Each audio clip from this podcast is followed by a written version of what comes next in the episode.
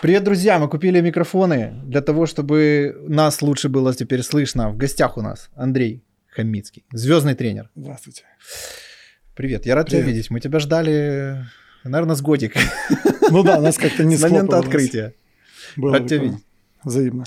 Ну что, я хочу узнать у тебя, если ты, конечно, будешь милостиво расскажешь, почему ты стал звездным тренером вообще в принципе? Как тебе это прилипло? Как ты к этому пришел? Как ты себя настраивал для того, чтобы к этому прийти? Это осознанный шаг, либо ты запланированно к этому шел, либо это просто случилось? В общем, Ну, об этом. Слушай, да, такое обширная такая тема. Я, Давай принципе, упростим. Я, в принципе, могу, да, вот так вот начать, и мы как бы этот эфир будем.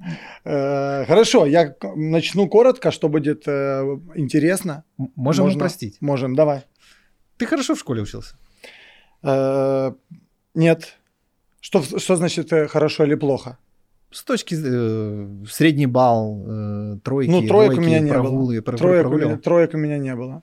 Тебя родители щемили за это дело? Ну, У тебя- меня, как- если как вот э, мы начинаем, то мы сейчас сразу нас, начинаем с того, с чего я, в принципе, считаю, почему я сумел э, стать тренером. И Так. стать тренером таким, как я являюсь на сегодняшний день. Это именно благодаря родителям. И это не попса ответ. Мгм. То есть у меня было по жизни так, что мои родители никогда во мне не сомневались. И при любых ситуациях смогли расположить меня так, что я им рассказывал реально, как все было. И я понимал, что даже если я не прав, но они знают правду, Мгм. то мне никогда не влетит, и что они меня поддержат и помогут с этой истории выйти, скажем так, сухим из воды. Это очень круто. Это, прям- такой скилл, который сейчас, когда говорят там психологи э, об этом, еще что-то, то я спрашиваю у мамы, я с маленького города на Западной Украине, город Ковель находится, я спрашиваю, как так получилось у мамы? И это касается даже абсурдных ситуаций, когда я откровенно не прав, вот, но я с детства взращиваясь, скажем так, потому что меня не опекали при этом, Мгм. взращиваясь самостоятельно, знал, что что бы ни произошло, как конкретно сейчас на улице, так и потом по жизни, я всегда могу положиться на своих родителей. И это, наверное, до лет 22 у меня было. Прикольно. Э, По-хорошему тебе завидую. У меня было чуть по-другому. Да? Ну, слушай, ну это очень но надо отдать важную должное, когда ну, какой-то ну, реальный пиздец, там радикальный какой-то случался, то родители были на моей стороне. Но вот за всякое такое, там, типа, учись хорошо, там, вот, там, нормальные дети у нас дебилы, вот это все, оно, конечно, между нами дистанцию выстраивало. Вот, интересно, как э, получается, не знаю, путь длиной в жизнь. Посмотрим, как это, как это выстраивается, каким образом. Однозначно, знаешь, когда вот ты вырастаешь до какого-то возраста, ты анализируешь, как поступали по отношению, скажем так, к тебе родители и как бы могло бы быть. Ну Вот. И очень часто мы поступаем не так, как поступали по отношению к нам. Да, ну вот в твоем случае, например, ты себе сразу понимаешь, что ты вот какой бы у тебя ни был бы там сын или дочь, ты так делать не будешь. Ну да, есть какие-то вещи, которые... У меня тот случай, который я думаю, как бы так, чтобы мне хватило мудрости поступать так же, как мои родители интуитивно поступали Мгм. по отношению ко мне. То есть это касалось всего выборов в жизни. Мне всегда давали делать выбор. Например, если я хотел, например, начиная там от машинки зеленой, то мне не рассказывали, что мальчик это синяя или там или красную, если хотел машину, А, заканчивая университетом.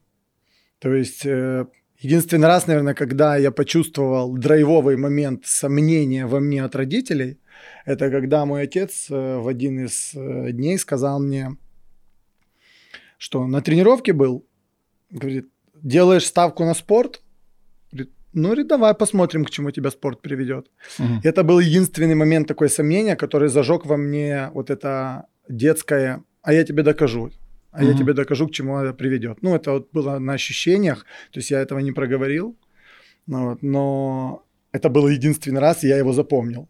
Знаешь, если Мгм. тебя все детство лупили по жопе, то ты этого как-то не фиксируешь. Но если один раз где-то тебе треснули, Ну да. то ты это помнишь. Вот Да, у меня да. был единственный момент, и, собственно, потом, когда я поступал уже как спортсмен, меня пригласили в Харьковскую юракадемию э, чтобы играть как волейболиста. Мгм. Меня при- пригласили в Киевский национальный экономический университет в КНЕО в Киеве, чтобы я тоже как спортсмен был. Меня пригласили в Львовскую пожарную академию, где было престижно учиться. Э, Меня пригласили в нашу Ирпенскую налоговую. Вот. Тоже как бы это все считались очень на тот момент очень такие статусные Слушай, интересно, потому что ну, в Киеве как бы спорт вообще ни хрена не котировался. То есть те, кто в спорте, они нахрен никому не нужны. То есть, Вот. э, Не, ну я так без лишней скромности, я был талантливым парнем. То есть я за какой вид спорта не брался, я мог э, стать там лучшим в области, в Украине, там мог. А любовь к спорту вообще откуда? У тебя папа, э, родители как-то соприкасались? Никогда, никогда никто меня не приобщал, не отводил. Меня один раз когда-то отец отвел на футбол, потому что он сам э, футболист. А. Ну, вот. И у меня с футболом не сложилось, и я дальше пошел по всем секциям, которые только есть. И я помню, как папа говорил, слушай, говорит, секция одна хорошая открылась. Говорит, балет. Ты еще на балете, говорит, не был? Он говорит, не хочешь сходить? Ну, из-за того, что я постоянно что-то А. пробовал. Ну, это была вот такая вот шутка, но мне никогда не запрещали менять секции. Мне никогда никто не рассказывал, что мне нужно делать. А, Меня никогда особо не ругали. Вот. И все, что давали, это поддержку, я считаю, что это очень важный момент. И я выбрал при такой, возмож... при такой возможности э, среди этих университетов, я сказал, слушайте, мне так интересно заехать в институт физкультуры и узнать, Мгм. что это такое. Просто, просто интересно. Вот. И мы заехали в Киевский национальный, э, ой, в, м, в Инфиз, Национальный университет физического воспитания и спорта. И я так прогулялся по нему, по Мгм. нему. Вышел, а родители меня ждали, так как мы с Западной Украины, мы приехали прямо сюда на день открытых дверей, они меня ждали в автомобиле, но они даже туда не поднимались. Я вышел и говорю, я хочу здесь учиться. Говорю, здесь все такие же, как я. А я увидел там пацанов, потом они были моими одногруппниками, там регбисты, борцы, там, э, ну, в общем, э, самые разные виды спорта, там хоккеист, до сих пор Влад Настенко, там бильярдисты, они настолько разные, но настолько все похожи со мной вот по духу своему, что я понял, что я хочу с этими людьми, э, ну, что я хочу здесь быть. Мгм. Я не думал о том, что будет дальше. Блин, прикольно, потому что ну, в моем случае инфиз был строго запрещен. Вот. э, Потому что у меня папа профессиональный спортсмен был. Вот, видимо, это какой-то его как бы история. вот. Нет, это И- все И нормально. вообще была такая тема, знаешь, условно, что там э, как-то, ну, короче, у кого никуда не получилось, там он идет либо в инфиз, там, либо э, педагогический, там, да, вот какая-то такая вот история была. То есть это типа считалось не круто. Слушайте, мало того Вот. скажу, я поступал еще в, инс- в инфиз э, параллельно, когда здесь мне понравилось. Э, мой отец, когда я вышел, это сказал, это он второй раз сказал, так ударил себя ладонью, говорит, ты что, шутишь? Серьезно? Говорит, в инфиз? Мгм. Вот. Ну, тут только была возможность такая, что тебя приглашают. Вот очень нам нравилась еще Львовская академия. То есть это была академия, в которую можно было попасть только после окончания какого-то специального лицея, который там еще два года после школы. Мгм. Вот. А меня приглашали играть в волейб- в волейбольную команду туда и пожарно-прикладным спортом заниматься. Вот. И все равно там, где спорт, мне было вот Ну э, близко. Я говорю, что здесь. Говорит, ну это тво- твое дело. Говорит, давай хотя бы попробуем еще рядом. Говорит, что ехать в Киев, если можно в Луцке тоже есть институт физкультуры. Мгм. И мы поехали, и я в Луцке не поступил. Прикольно. Мгм. Не сдал общефизическую подготовку. При Как? том, что, подтя- при том, что подтянулся больше всех раз, проплыл, не буду так э, прям э, с, высок- с высока говорить, но я проплыл точно там в тройке был, например, Ага. да, хотя думаю, что, наверное, ном- номером один приплыл. Вот так э, у меня по итогу было записаны совершенно другие показатели мои. То есть, то есть спорт это было то, что, ну я не знаю, но я мог без подготовки, без кроссовок бежать сколько угодно, плыть, все что угодно делать. Я был, э, я получил у нас в городе, вот если там медалистов э, на линейке награждают там золотой медалью, то Мгм. я по- получил три медали за лучший спортсмен области, там, там, ну, в общем, ряд наград. Вот. И в, инс- в институт не поступил в Луцке, а, вот, а в Киеве поступил вообще на ИЗИ. Да. На кафедру чего? Кафедра олимпийских и профессиональных видов спорта. Я волейболист. Мгм. И я играл, собственно, за институт физкультуры и волейбол тоже. Также здесь тренировался в Киеве. Почему было предпочтительно мне в Киеве? Это потому что здесь еще была у меня такая надежда, что я буду играть дальше в волейбол. Здесь был киевский «Локомотив» называлась команда. Это профессиональная волейбольная команда, где была высшая лига и суперлига. Mm-hmm. Я с 9 по 11 класс учился в спортинтернате в Луцке тоже в волейбольной команде постоянно жил, рос и, и играл, собственно. Ну вот. И надеялся продолжить здесь тоже. Но как раз э, в тот период киевский локомотив э, как раз уже распался, называется, когда финансирование прекращается. Вот. Но уже годика два до этого я плотно с девятого класса я занимался, ходил постоянно на трунички, на брусья. То есть у меня это было как маст.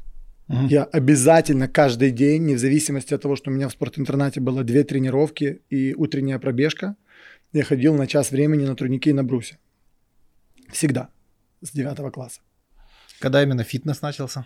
Фитнес начался, когда, когда я ходил, занимался на турниках и на брусьях, и мой товарищ, который тоже со мной э, занимался, поехал в Киев, на год старше меня, и приехал через год, и абсолютно меня обескуражил своей формой, как он поменялся. Он начал заниматься просто здесь, в тренажерном зале, вот, и я понял, что надо что-то менять, потому что там показатели у меня крутые, но визуально я был достаточно среднестатистическим. Ну, в Ковеле с тренажерками, я думаю, у нас, был, у нас был, мы Или... сделали сразу с подвала, у нас был э, моего товарища, дедушка, который сделал нам сразу с поршней штанги, вот качалка, которая есть вот, такая вот в виде... Вы, вы дух 90-х перенесли да, в да, 2000 Да, вот она, да, у нас была вот чистая такая качалка, мы поехали... Плакат Шварца у вас был такой? А, да, классика Шварц был, мы поехали, украли доски на стройку, э, мой друг взял одолжил у деда, украл машину, мы поехали, украли доски, сделали пол там себе, ну, то есть, чтобы у нас что было, ну, сделали себе такой зал. Фитнес начался где-то примерно с того времени, когда меня начало интересовать какое-то физическое мое изменение, не просто показатель, я начинал для того, чтобы быть просто крепким. Угу. Вот. И я начинал не потому, что, как часто бывает, ну, зачастую, я тоже считаю, что это мое преимущество, зачастую ребята начинают заниматься фитнесом, потому что их обижали, потому ну, из обиды, что да. они там, э, им, им приходилось с чем-то мириться. Вот. Э, я, в принципе, был э, очень дрочливым в нормальном смысле этого слова, то есть меня родители, скажем так, тоже понимали, у меня был всегда такой темперамент, такой немножко психопатический, вот, и меня, в принципе, такая погоняла была в Ковеле Каспер, вот, и да, и меня все знали, в принципе, Если не скажу, не, что не я там был такой... До, доброе привидение. Доброе привидение, да, но я не скажу, что я прям такой был э, там суперфайтер, ага. но, но я никогда не ссал. Ну, пизды дать мог. Ну, типа, я никогда не ссал, там, я никогда не ну, ссал, знаешь, как там пацаны, типа, там, выйти один на один или еще что-нибудь. У меня никогда не было сомнений, для меня это всегда была такая возможность выделиться. Я знал, что я могу выделиться в этот момент, что как бы каждому человеку дается такая возможность. Воспринимал это сугубо как возможность и, в принципе, на этом фоне где-то и взрастил какое-то определенное отношение к себе, вот, и, собственно, меня это не тревожило. То есть мне не надо было менять свою физическую форму для того, чтобы устрашающе выглядеть для кого-то или кому-то что-то доказывать. Это огромное преимущество. Это огромное преимущество, потому что, э, например, для меня моей мотивацией послужил мой товарищ, который чисто на спортивном фоне, что он приехал гораздо больше меня. То есть, если мы были плюс-минус одинаковые, он был просто чуть пониже и пошире, то он приехал там на 10 килограмм больше. Но это желание быть первым, типа, быть лучше, чем он, или это, типа, просто как, вау, вот так вот можно, значит, и я смогу. То есть это, знаешь, типа, оно что же бывает разное? Я не могу сказать, что конкретно повлияло. Я думаю, что дух соперничества. Я люблю соперничать, и мне не важно, э, что это такое будет. То ли мы будем сейчас с тобой, блин, в ладушке здесь играть, кто кого выиграет, то ли мы будем закрывать в, купю, в купюре э, даты угадывать. Мне не важно, я люблю соревноваться. Мне не важно, я все равно выиграю. Я, да, и я, как, и я очень люблю побеждать и ненавижу проигрывать. Окей, только мне надо знать правила и допинг-тест обязательно, потому что мне кажется, он что-то использовал. Даже кладушка. Так, окей, круто. Ты полностью отучился в инфизе, либо ты параллельно уже начинал что-то работать? На втором курсе уже начал. У меня, у меня родители достаточно обеспеченные люди. Они, они бизнесмены в городе. Mm. Они занимаются перевозками пассажиров международными. Ну, то есть у меня не было такого, что мне нужно было принимать какое-то решение для того, чтобы много зарабатывать или mm-hmm. чтобы что-то. То есть я О, всегда... я уже вижу все публика. О, мажор, ну понятно, да, понятно. Да, да, можно, да. да. Вот. Я такой своего рода был относительно тех ковельчане, которые были у нас в компании. Я был э, с возможностями, mm-hmm. э, судя по моим родителям, но мои родители никогда меня не баловали в прямом смысле этого слова настолько, насколько это даже сложно представить. То есть за меня никто никогда там, не, э, если сестра, например, жила э, на съемной квартире студенткой, то я в общежитии это даже не обсуждалось, даже разговор не поднимался.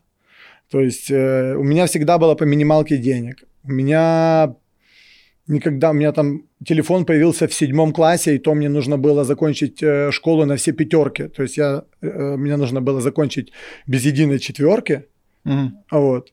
Э, чтобы получить телефон. Я закончил с одной четверкой, и мне купили телефон за мои старания. А тебе ок было с этим не обидно? Ну, в плане, что, типа, вот там... А сейчас я такой только потому, что со мной так поступали. Мне давали основное, не давали мне медвежьи услуги.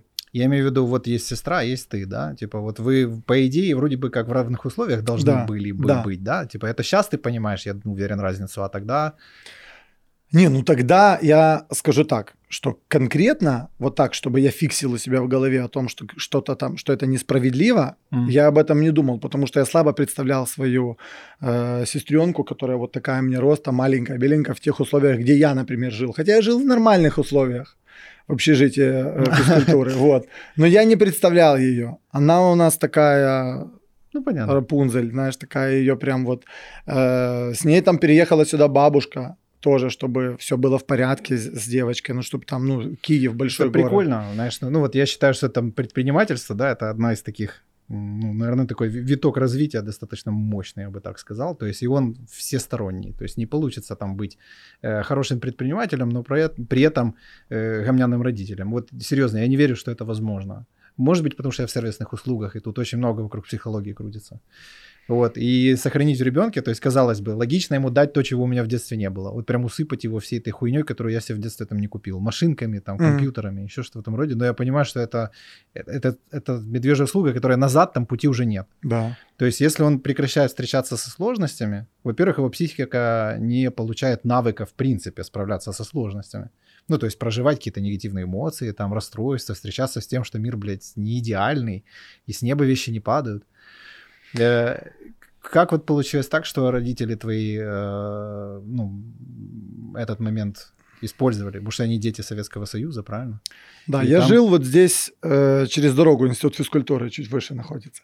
И с первого курса я выходил, когда шел на 17-ю, по-моему, маршрутку, я думал о том, что вот этот год я как бы еще иду на маршрутку, и у меня обязательно появится автомобиль, и я на втором курсе буду ездить на автомобиле. Я так думал на первом курсе, на втором, на третьем, на четвертом, на пятом курсе.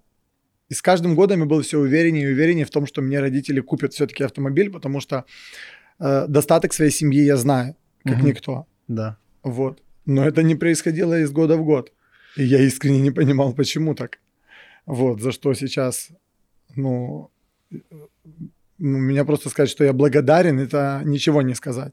Потому что я понимаю, что в это во мне всегда зажигало желание э, самостоятельно, э, самостоятельно, например, если мне чего-то хотелось, я гулял с э, своими друзьями, они были старше меня, и если я приходил в заведение, я знал, что я себе могу позволить там сегодня потратить вот такую-то сумму, и больше не могу. Вот. Это было 75 гривен. Ну так, если что, 75 гривен было. Да, и я даже знаю, что я покупал. Я даже помню, что я постоянно покупал. Тайский рис с курицей. Вот. И я знал, что я больше не могу себе позволить. И это меня промотивировало пойти на работу, чтобы я себя нормально, комфортно чувствовал. Потому что я, когда жил у себя дома, Я себя чувствовал абсолютно комфортно. У меня дома были все продукты, которые я хотел. У меня дома было абсолютно все, что вот нужно для существования. Mm. А тут, получается, я столкнулся с первыми какими-то моментами, что я как бы хочу, это не стоит никаких космических денег, но я понимаю, что у меня 2000 гривен было на месяц тогда, а вот 800 гривен была стипендия вообще, у меня было вот 2000, то есть у меня было 200, 2 почти с половиной стипендия. Вот. И, и я понимал, что я себе не могу это позволить, и я пошел э, работать тренером в такой маленький клуб, Почему пошел туда? Потому что мой, мой э, скажем так, э, сожитель по комнате mm. туда устроился тоже э, работать. Я у него спросил, и я говорю, о, я туда тоже пойду, чтобы за компанию. И я поехал, это было на Соломинке, пропускал каждую среду э, первые две пары, mm. вот, и ездил дежурным тренером туда. А так, в принципе, в вечернее время всегда после университета ехал, работал. И так получилось, нет, у меня перед этим здесь еще есть э, институт э, Тараса Шевченко, выше, у них есть общежитие, тренажерный зал. Угу. И я несколько раз приходил туда к своему товарищу, с ним мы занимались, и я как-то набрался смелости и предложил э, одному из клиентов этого клуба, это был студент, что я ему могу помочь подсказать. Вот. И он меня сам натолкнул на мысль, он говорит, а на каких условиях? И мы, не помню, как мы договорились, но, в общем, я ездил, тренировал потом еще его и его товарища со второго курса, и мы сделали нереальный результат. Там что-то 35 килограмм похудели, там прям вот супер классно, то, что у меня во мне э, зародила, скажем, такую уверенность в том, что мои знания уже могут приносить какой-то результат. Mm-hmm. Вот. И я вот так вот работал там и, и здесь. А когда соревновательная деятельность? Откуда к тебе вообще эта идея пришла? Как и всегда в жизни, как и во всем говорят в жизни, что никогда не зарекайся, но я всегда говорил, что все что угодно, но не соревнования. Mm. Вообще, ну это не моя история. И потом я как-то готовился к лету, просто к лету. Вот, чуть подсушился. Вот, но подсушился как? У нас в институте физкультуры был зал тренажерный, в который я себе говорил, я обязательно буду сюда ходить тренироваться. Там, кстати, очень классный зал. Очень классный, Прям очень дорогой. Душевный. Вообще. И очень дорогой. Ну. То есть э, тогда месяц занятий стоил 800 гривен.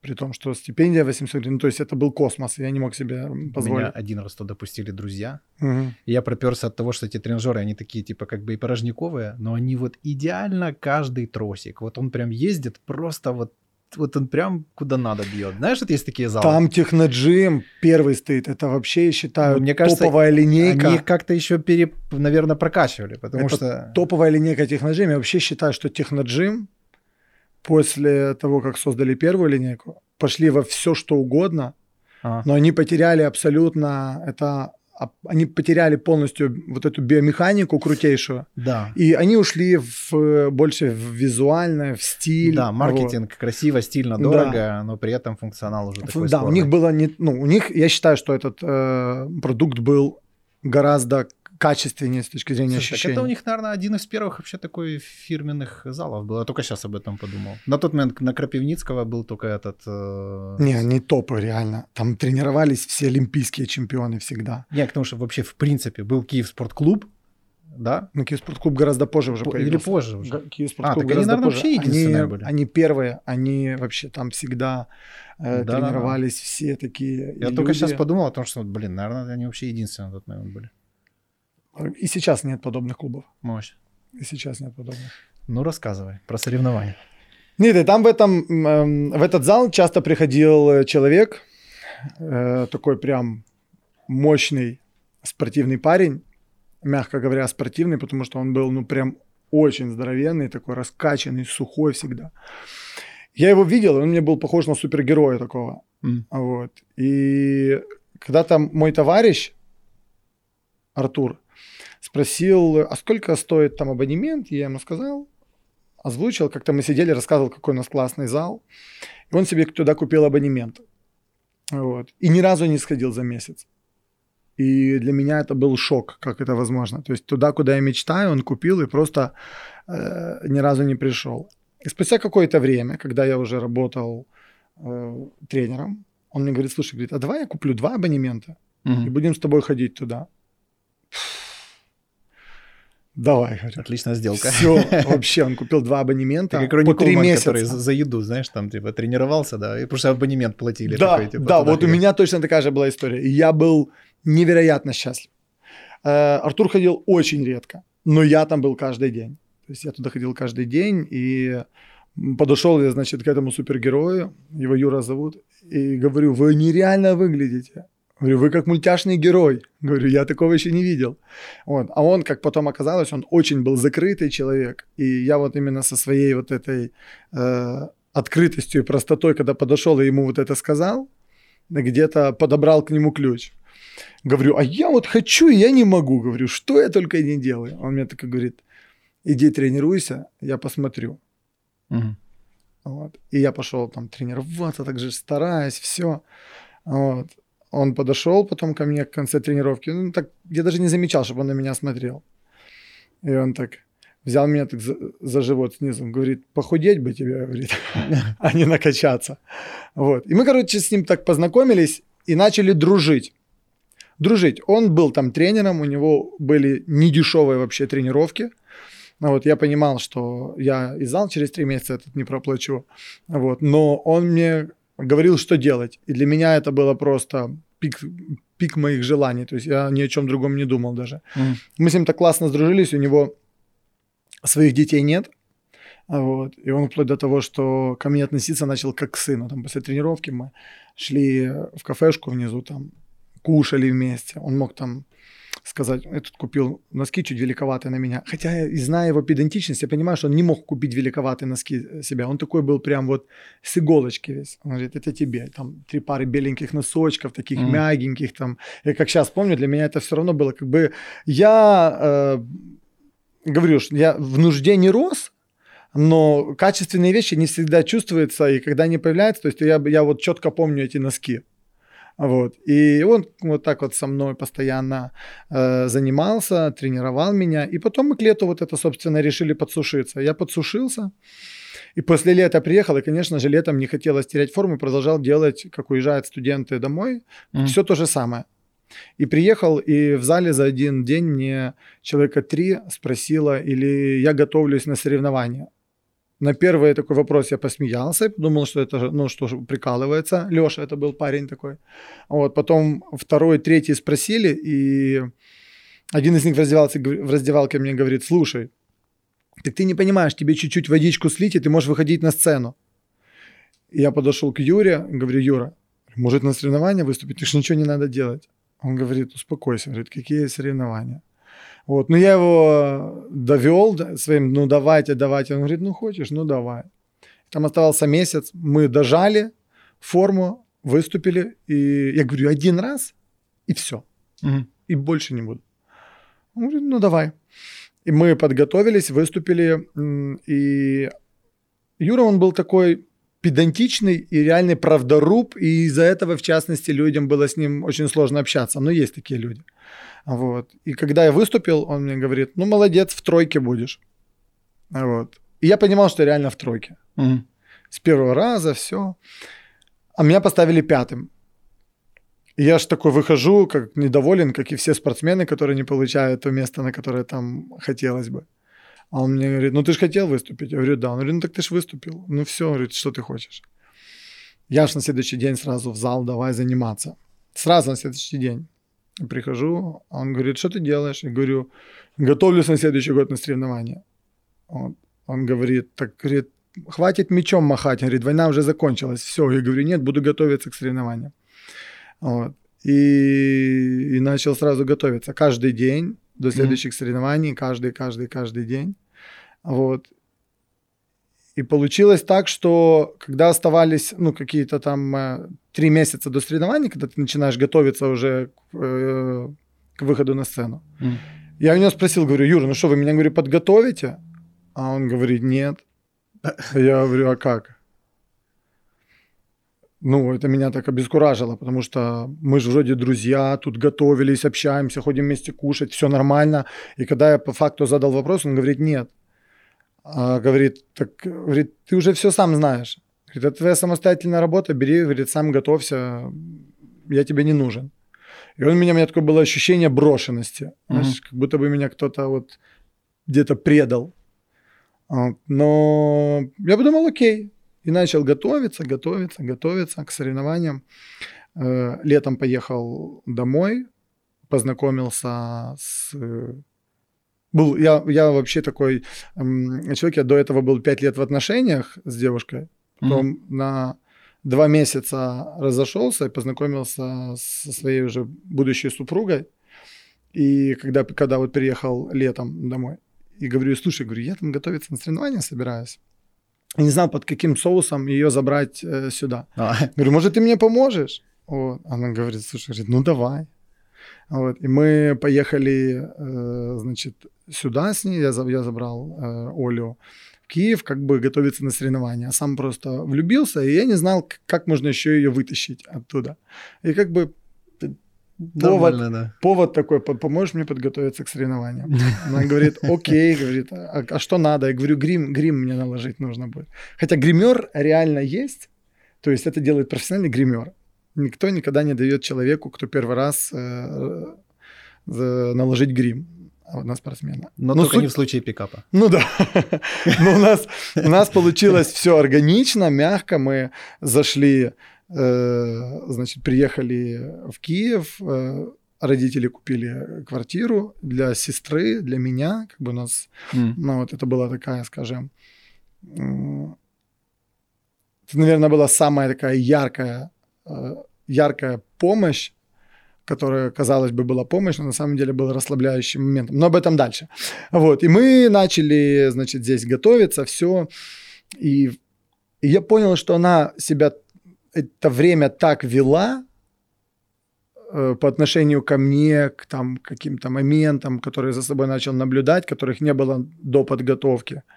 Скажем, там, там моя нервная система была немножко выжата. Э, я где-то был невнимательным, возможно, к ней. Но она себя так вела, как будто бы ни в чем, ну, ничего не замечала. Угу. И я в, в этот момент решил, что я в любом случае на сцене сделаю ей предложение, какой бы ни был э, Это вы сколько на тот момент э, вместе с Когда я с ней познакомился, когда я с ней познакомился э, в тот же день, я помню, ехал на автомобиле своих родителей, вот, и проезжал возле ночного клуба, а никогда принципиально не ходил в своем городе в клубы. И увидел симпатичную девчонку и думаю, а может а быть это оно? Думаю, подъеду я. Посмотрю, как я гелик. Помню танцевать, как или нет. Да, нет, а ехал на крутой тачке. У меня у родителей восьмая, лонг, нулевая. И я такой подкатываю. Так в клуб можно не заходить. Подкатываю в клуб, можно заезжать, да. Наоборот, не заезжать. Просто я... дверь открываешь. Вот, да. И я подъезжаю под этот клуб, думал, сейчас так возле нее остановлюсь. И как бы все. Она зашла в клуб в этот момент. Ну, я пошел. Для меня были такие важные э, вещи я не знаю, почему это было для меня важно, но я поднялся посмотреть, как она вообще себя ведет, пьет она, не пьет, курит или нет. То есть для меня это вот на тот момент было важно, и не знаю. Я всегда был вот в этом плане э, такой немножко псих, потому что я понимал, что, наверное, на интуитивном уровне я сейчас могу объяснить себе это только так, что я всегда девушку рассматривал не как девушку, mm-hmm. как кусок мяса, а как будущую жену. Сходу, сразу, вот так вот, фатально. И мне понравилось, что она там себе танцевала с каким-то парнем. Ну, почему-то меня это никак не, не останавливало. Ну, то есть в голове меня это не тревожило. Но мне понравилось, что она не пила реально не курила. Это у нее день рождения было. Ну, вот я подошел к ней познакомиться. Это оказался ее родной брат. Вот, жена танцевала. И я с ней познакомился, собственно. И когда уже, ну, она никуда там не со мной не поехала, номером телефона мы обменялись, но она полностью отказалась на какие-нибудь там разговоры, выйти где-то посидеть. И я вышел и сел в автомобиль, меня пацаны ждали, и ехал на сценку, говорю, пацаны, говорю, если девчонка не актриса, то есть если она реально такая, как она вот только что была, говорю, полгода я женюсь. Говорю, максимум полгода. А я только два месяца как разошелся, с... у меня были длительные пятилетние отношения. Ну, ты радикально. Так. Вот. И ровно полгода Ты на прошло, сцене? я на сцене в трусах. Есть этот, есть этот момент, я даже его могу дать э, вам под... Грим э, кто наносил, кстати? Сейчас расскажу, значит, грим, Она? грим, нет, она не наносила, она не наносила грим. Прикинь, ты такой Пришел- зовешь профессионала, такой, чувак, я вообще ради грима к тебе в Киев при- приехала. Какого хера вообще? Нет, она пошла, села перед сценой, села перед сценой э, с моей э, сестрой. И, и самое интересное, что перед самым выходом на сцену тренер зашел Ага. и говорит, давай помогу тебе раскачаться. Ага, то есть он Типа, все-таки, слушай, у он тебя как пришел. сюжет фильма, вот это знаешь? Как, да, да я, я тебе серьезно говорю. У меня просто не... У меня, и этот момент у меня тоже я есть, как он пришел. он сидит дома и такой, «Ах, место себе находит, потому что понимает, Да. что ты сейчас готовишься Да, к соревнованиям. да, и относился он ко мне как к сыну. И он пришел, помог мне раскачаться, и я уже так стою, называет фамилию, выходить, и он мне такой говорит, ну что, говорит, волнуешься? И я говорю, честно говорю, вообще нет. Он говорит, чего? Я говорю, сейчас буду делать предложение Оле. Вот. И он такой, Юра, вот, он такой, как человек-стена, кремень такой, кажется. Вот, я помню, у него так глаза так набрались, э, так, так слеза так набралась. Он говорит, ну иди. И он такой развернулся, знаешь, и я увидел, что он, для него это было, э, я сейчас немного в людях разбираюсь, и для него это было вот как очень что-то важное. То есть, для Мгм. м- как, как- не знаю, как к сыну он относился ко мне всегда. А Вот. И выступил я, значит, на соревнованиях. Я стал тогда третьим, э, сделал предложение и спускаясь со сцены вниз, и ко мне подходит, э, значит, президент федерации, говорит, мы приглашаем вас на чемпионат мира. По, по признанию в любви. А да, знаешь, такой, а я думал, а я думал такой, если выиграю, поеду на чемпионат мира. Может, на чемпионате мира лучше сделать предложение? Слушай, мы как-то проехали, она согласилась-то хоть? Я понимаю сейчас по факту. Кстати, ты заметил, как она ворвалась э, в нашу тему? Очень жестко. Коллективное бессознательное. Очень жестко ворвалась. Так, слушай, так она... Просто она сейчас... Она часть, она часть вообще всего меня и, и того, что и почему мы сейчас здесь, и почему тот, кто я есть, и э, напрямую на всю мою жизнь влияет, влияла, и надеюсь, дальше также будет влиять. Вот. И я решил все-таки на всякий случай сделать это в Украине, потому что не потому, что я сомневался, что я поеду на чемпионат мира, нет. Просто я знал, что здесь у меня получится снять это видео в три камеры. Реально, я понимал, что это будет дорого. Это стоило тогда 400 долларов для меня. Это были, для меня это бабки были. Вот. Но я понимал, что я хочу это снять. Э, Я, в общем-то, потратился всеми своими деньгами, которые у меня было. Это было, по-моему, 300 долларов. э, мы 600. напишем 300 Да. тысяч, чтобы ей Окей, было чтобы было приятнее. да. Не, это, ты что, я горжусь тем, что я реально зашел. Во-первых, кольцо купил вообще за последние деньги, которые у меня были. То есть мне реально ничего не оставалось. Подожди, а что сначала ты заказал, камеры или кольцо?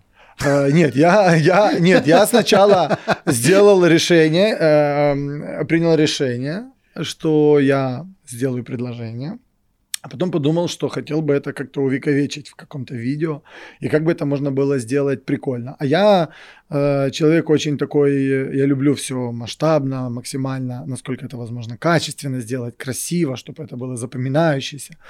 Вот, и сделал ей предложение, снял нам ну, три человека в три камеры, и у нас очень достойное видео получилось. Ты нам его выдашь, чтобы мы прям Вот. вставили? Да, да, конечно, очень прикольно. О, ребят. Да, понравится, я уверен. вот что это уже новый уровень шоу. Да. И что дальше было? Они подошли ко мне, предложили поехать на чемпионат мира, на что я ответил, что я не победитель, я третьим стал. Я думал, что просто вышли там пацаны в плавках, все в гриме, перепутали. Они говорят, нет, мы вот вас, вас приглашаем. Я второй раз ответил то же самое, что я не, не выиграл. Они говорят, вы хотите или нет? И я говорю, да.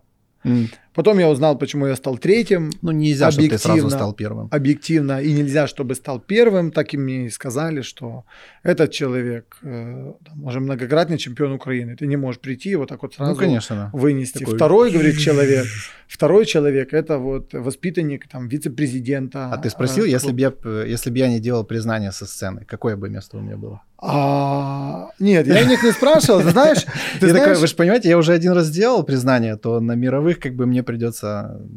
придется побеждать, но если бы не это знали сразу, то они бы согласились, потому что мы поехали на чемпионат мира через три месяца, Три месяца. да, Ого. и я и я выиграл чемпионат мира. Вот как, видишь, на Украине нельзя сразу первым, а Нельзя, на чемпионате, на мира, чемпионате да, мира, пожалуйста. пожалуйста.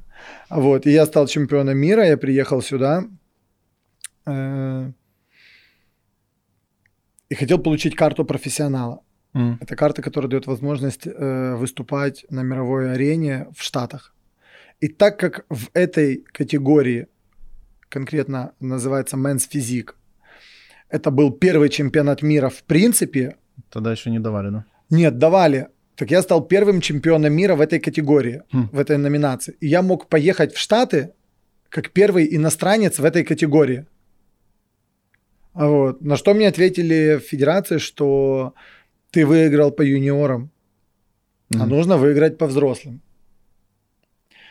В 2013 году, это было 2012 год, в 2013 году я выиграл чемпионат мира второй раз, уже по взрослым, потому что как раз там было 21-22. Мгм. И снова претендую на карту профессионала. Так было интересно, есть такой атлет Денис Гусев. Слышали. Он приехал, э, чемпионат мира был в Киеве. Э, и он приехал э, в- на взвешивание, ну и подошел и говорит, что он, говорит, ты чемпион мира прошлогодний, говорит, у тебя есть все шансы победить. А основным триггером моей мотивации в этой подготовке было его интервью, в котором он э, в конце подытожил э, такой фразой, что в Украине будет звучать только русский гимн. Ну, какой? И меня так это включило, вот как я прочитал в «Железном мире». Помнишь, журнал такой был? Конечно. И меня это как А включило. его уже нет? Нет уже. Ну, по крайней мере, у нас в Мгм. Украине нет его. И все. И я помню, он ко мне это подходит, а он же для меня был всю А в подготовку вышиванке красной тряпкой. Да. А я стою на него, он мне вот э, снизу я так сидел, он подошел, и он мне говорит, что у тебя есть все шансы стать чемпионом мира снова. И я говорю, да я и буду чемпионом мира снова. То есть у нас так разговор не заладился. Вот. Он стал вторым, Мгм. я стал, я стал первым. Вот. Я снова начал претендовать на карту профессионала. Ее мне никто не дал, не хотели давать. Как потом оказалось, за нее надо было заплатить. Мгм. Вот. То есть там Э, тоже эти терки есть. Долго не буду рассказывать, это реально, ну, как бы я ничего здесь такого криминального не вижу. Э, Не говорю, кто сказал, что сказал. Действительно такое Но было. базар катался. Да, и мало того, я даже нашел человека, который, э, скажем так, готов был мне помочь оплатить эту прокарту. Сука. Да. Коррупция везде. Да, да, да, было так. Вот. В итоге он эту прокарту не дал, потому что человек, который был готов оплатить, общался еще с одним э, парнем, который тоже выступал по бодибилдингу. И как для каждого бодибилдера узнать, что кто-то вот получит прокарту, вот так вот просто залетев на эту вечеринку и забрав, блин, прокарту и поехав в Штаты Ну, понятно. там рубиться, это как... э, а почему не я, грубо говоря? да. Ну да. Вот. И он, узнав это сегодня вечером, решил позвонить и уточнить в федерацию, или это правда. Ага. Ну и понятное дело, что я э, про карту не получил, но полгода тому я набрал э, президента федерации, попросил э, на встречу, пришел, пожал ему руку, сказал спасибо большое за то, что мне не дали про карту. Мгм. Говорю, что я сейчас занимаюсь своим делом. У меня трое деток. Ну Вот, все, слава богу, говорю, спасибо. И сори, что я ее пытался вырвать, потому что реально пытался ее у него отобрать. То есть разными методами, в плане влиянием разных очень людей. И он бодался там э, вовсю. Офигеть. Да. Слушай, я просто, ну, как не влазил в детали, я просто знаю, ну, знаешь, там в инсту сейчас зайти, там тренировать их, и, и каждый из них чемпион мира. То есть, знаешь, там чемпион мира и чемпион мира. Это как мисс мира, знаешь, там Мгм. модельные эти. Мы можем с тобой вместе сделать тут, провести Да. мисс мира, и будет у нас мисс мира. Да. А, Вот. И я как-то всегда так воспринимал это, знаешь, типа, кто-то поехал там в область, там выступил, где всего три человека, занял там какое-то место и себе уже написал в шапочку в профиле, что он там какой-нибудь там чемпион, Чемпион. мира. Мгм. То есть я не знал, что у тебя прям такая масштабная история достаточно, что ты потягался с такими крутышами. Ну, Э, это самая крутая да, федерация в мире, которая есть. Это интернациональная федерация бодибилдинга. То есть выше э, уровня нет. Ну да. То есть все остальное называется альтернативная федерация. При всем уважении ко всем спортсменам э, с других федераций, объективно все знают, что самая большая конкуренция и самая жесткая федерация это э, IFBB. Ну да, да, они ж у Да, истоков. Поэтому, да, поэтому те, кто выиграли, ну, есть просто люди, начнем с того, что, которые прям считают, что м, титул это плюс к ев- в его карьере, например. Это увеличение его ценника. Э, Ну, Грубо кто- говоря. думаю, каждый, да, каждый по-разному Ну, считает. там да. смысл в этом. Типа, вот я уже чемпион, короче, поэтому давайте несите мне по 3 рубля. Там, ну, Ну, возможно, возможно, да. по 3 гривны. Да, да. Тысячи. Так, а когда началась вся эта звездная история? Как вообще все это произошло? Как тебя туда затянуло? То есть ты все это время параллельно еще э, работал тренером, Да. где ты встретил своих будущих звезд вообще? Ты, ты сразу к этому тянулся. Как вообще это произошло? Да нет, я просто после того, как стал второй раз чемпионом мира, первый, первый раз человеку всегда свойственно сомневаться. Даже Мгм. в том, что уже произошло. Может быть, это случайно, а может быть, мне повезло. А вот после второго чемпионата мира я понял, что э, что-то да я знаю, что-то я уже могу. То есть, ну, Такой случайности не медаль случайно. вешает, такой, кажется, эти ребята не шутят. Да, кажется, кажется, что у меня реально получается заниматься. И в этот раз уже не делом. признавался со сцены, кстати. Этот раз не признавался, потому что у меня уже была супруга, которая болела и Не, кричала. я шучу, мне. что это не была дополнительная галочка для вручения этой медали. Знаешь, А, нет, такой, так я «Ух, предложение делал, да, да, да, я понял, согласен. это самый лучший атлет. Почему он прекрасен? Да. Вот, и что, чемпионат, после чемпионата мира я просто... До этого я тренировал людей. Я ездил, да, к людям, я их тренировал в разных местах. Но мне нужно было саккумулироваться в каком-то одном месте, я так понимал, потому что много времени тратил на дорогу. И работать э, с людьми, чтобы они приезжали. Ну, чемпион мира может работать только в лучшем фитнес-клубе, как я себе это сразу охарактеризовал. В голове я себе сложил так. И сразу пошел устроиться на то время в топовый клуб. Вот. И, собственно, тоже такой момент, который будет многим людям полезен, полезно знать, что нельзя в себе сомневаться, если там не отвечают, например, это не, вообще не значит, что этот человек им не нужен, потому что в силу того, что я понимал, что они не могут не отреагировать на двукратного чемпиона мира, Мгм. невозможно. Я понимал, что что-то в этой организации работает не так, и они просто банально этого не увидели. Просто не слышали слова маркетинг никогда, Вот, наверное. вот, да, наверное, так. И я пришел э, прямо на ресепшн и сказал, что хочу э, поговорить э, с менеджером, не знаю, вот, с директором фитнеса. Ко мне спустился парень Степан, я ему сказал, что вот я вот такой, говорю, не может быть, что вы мне не ответили там положительно или В отрицательно. смысле? Как такое Степан. может быть? Так оно так и было. Я реально этого не понимал. Вот. И он говорит, ну, приходите завтра на собеседование. Я пришел на собеседование, прошел, провел тренировку, э, ответил там на их вопросы, и они рассказали свои условия. Я сразу предложил в хорошем смысле свои условия. Говорю, а давайте сделаем так, что если я за первый месяц работы сделаю больше персональных тренировок, чем ваш топовый э, тренер, Мгм. то процент будет 50 на 50, а не такой, как вы предлагаете.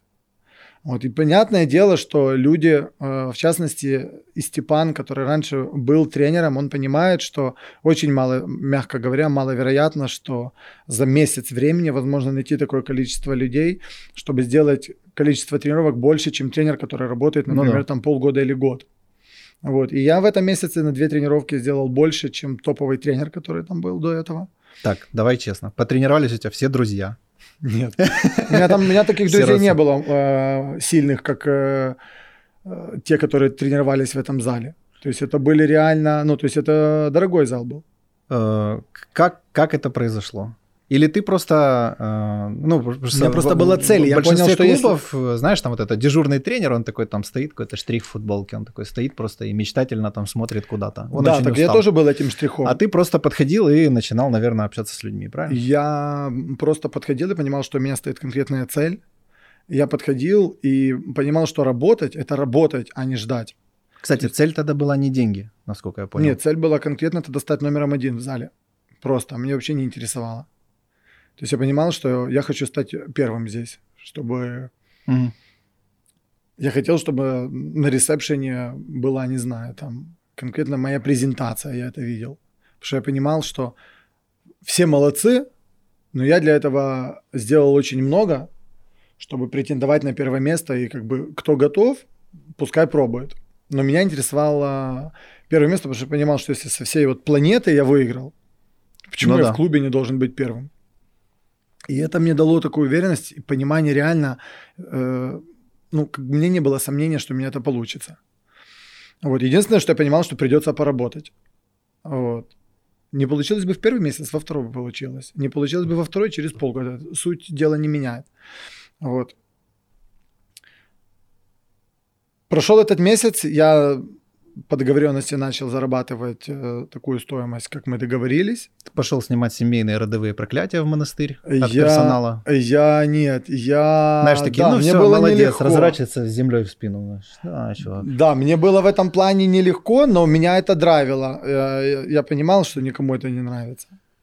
Это не, этому никому не нравится. Но ничего страшного. Я никогда не судил никого э, из-за их реакции. Ну, типа, тебе это не надо. Ну, нет, смысле, ты- нет, сложно не судить. То есть я это прокачивал в себе. Не реагировать. То есть э, первое время тебя ну, б- ну, мне не, немного, ну, да, как было? бы, э, мы же все в одинаковых условиях. Бери, делай то же самое. Бери, повторяй. Да. Но я придумывал, я даже там, когда работал, я делал то, чего не делают другие. Вообще, вообще я придумывал. У меня была такая история, что, например, я Признаваться приезжал... в любви входящим женщинам. Э, нет, у меня, между прочим, на, на- на на этот счет, на этот счет у меня тоже было сразу конкретное правило.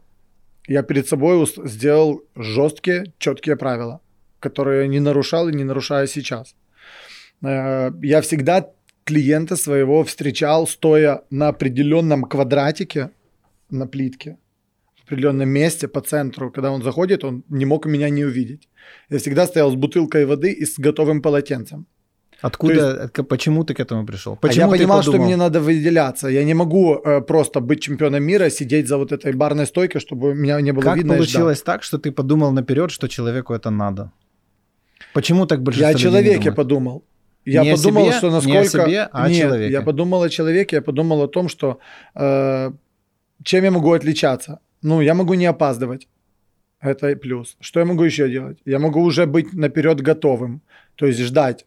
Что еще могу? Я могу как минимум предложить первых несколько раз брать самому воду наперед, а потом просто человека рассчитывать.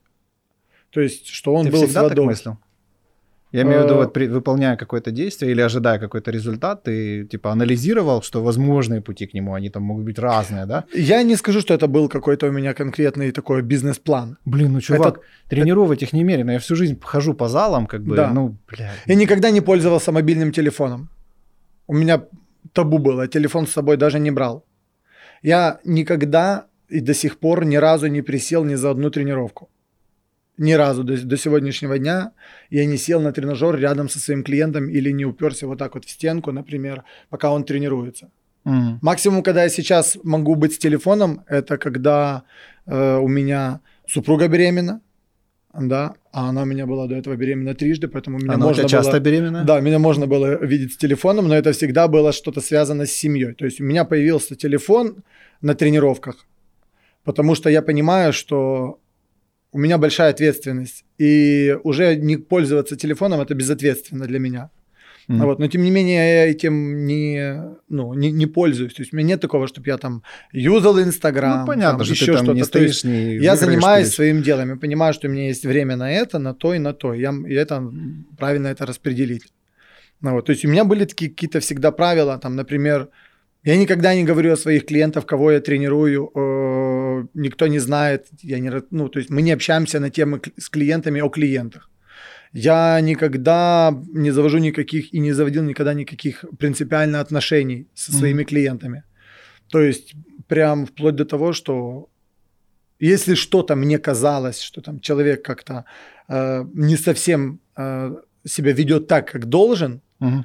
То я сразу после первой тренировки садился и говорил, может быть, мне показалось, может быть, я сумасшедший, но я лучше сейчас скажу и буду убежден на тысячу процентов. Но я просто знаю, к чему это может привести в конечном итоге. Просто мы перестанем тренироваться. То есть выход всегда один будет. Блин, я пытаюсь понять, откуда у тебя вот эта прямота, откуда у тебя отсутствие страха того, что тебе скажут, что ты там какой-то Но неправильный, я же плохой, объяснил, короче. я же объяснил, что, может быть, мне показалось. Я же не, не обвиняю. Просто 99% бы людей предпочли промолчать. Вот ты, знаешь, к тому э, Юрию, по-моему, да, ты говоришь, Да. что ты в зале подошел и говоришь, блин, мэн, ты так круто. А я ведёшь». всегда такой был. Я, например, в школу не мог дойти никогда в детстве, потому что я со всеми разговаривал. М. А вот расскажите мне, а вот я вижу, там женщина там тюльпаны сажает, я подойду обязательно у нее спрошу, что это, а почему. А вот, то есть я там все колонки повключаю, там с собаками поиграюсь. Я общительный, и эта штука у меня как бы всегда была. Я, я не Это стесняюсь. откуда-то у тебя, или у тебя... У меня бабушка была учительной, учительницей младших классов. И она для меня была примером, потому что пока родители занимались э, заработком денег для нашей семьи, для меня с моей сестрой, вот, меня воспитывала моя бабушка. И бабушка всегда была очень легкой, э, с классным чувством юмора, с э, классным скиллом таким, как защита, то есть она никогда не давала в обиду тоже. Вот. И она всегда со мной вела классные разговоры. Именно классные, интересные, объясняла. То есть вроде как бы и и обычная, но мне кажется, что я от нее натянулся именно вот э, ее вот этой... Она ж педагог, она объясняет, она меня научила тому, что э, не страшно спрашивать. Она при мне там разговаривала с людьми, она могла проходить рядом, и если, например, кто-то кого-то обижал, она никогда не промолчит. И я этого натягивался. Она всегда Мгм. говорила, а почему на українській мові только? Бо ми з Украї... ми, я з україномовної сім'ї, ми вдома спілкуємося українською мовою. І вона могла сказати, чи каже, чому ти її ображаєш?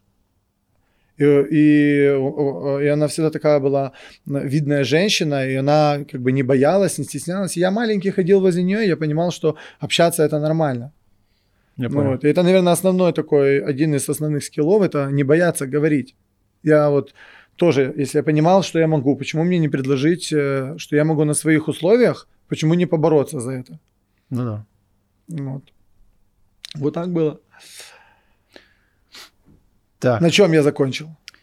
На пути к звездным, э, к тому, что ты победил э, в этом споре вашем. Вот, да, да. есть ты И вот, собственно, плюс- у меня было, получается, уже я был загружен по по тренировкам. Я так понимаю, ты клонишь, э, чтобы я рассказал о Насте, как мы с Настей познакомились? У тебя есть такое, типа, прилипало, погонял. Звездный тренер. Везде звездный тренер, звездный тренер. Да. Я прошелся по хэштегам, кто-то Да. с тобой фоткается, все Да. там звездный тренер, Да. звездный тренер. Да. Вот. Понял, хорошо.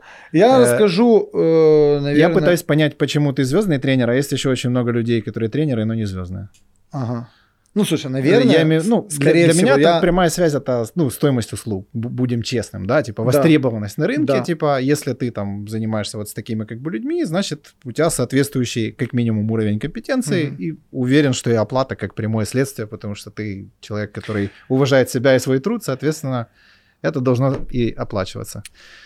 Э, Вот. Да. Э, ну, значит так, как я, как я начал, наверное, свою, свою карьеру, э, именно вот как тренера в амплуа, которым ты озвучиваешь. Я просто, если честно, не люблю эту трактацию. Для меня, понял? Для меня, как для простого парня с Ковеля, я знаю, что я э, обычный парень, который реально трудяга, Мгм. который является тем, кем я являюсь, если меня спросят, из-за чего, безусловно, безусловно, благодарен был, есть и всегда буду э, Насте, э, Лёше Потапу, э, потому что они мне дали возможность проявить себя и показать э, то, что я умею, на широкую огласку в Я так виде их понимаю, результатов. что с ними связано вот это уже инстра- Инстаграм и то, что из этого потом выросла вот эта ваша с автобусами история.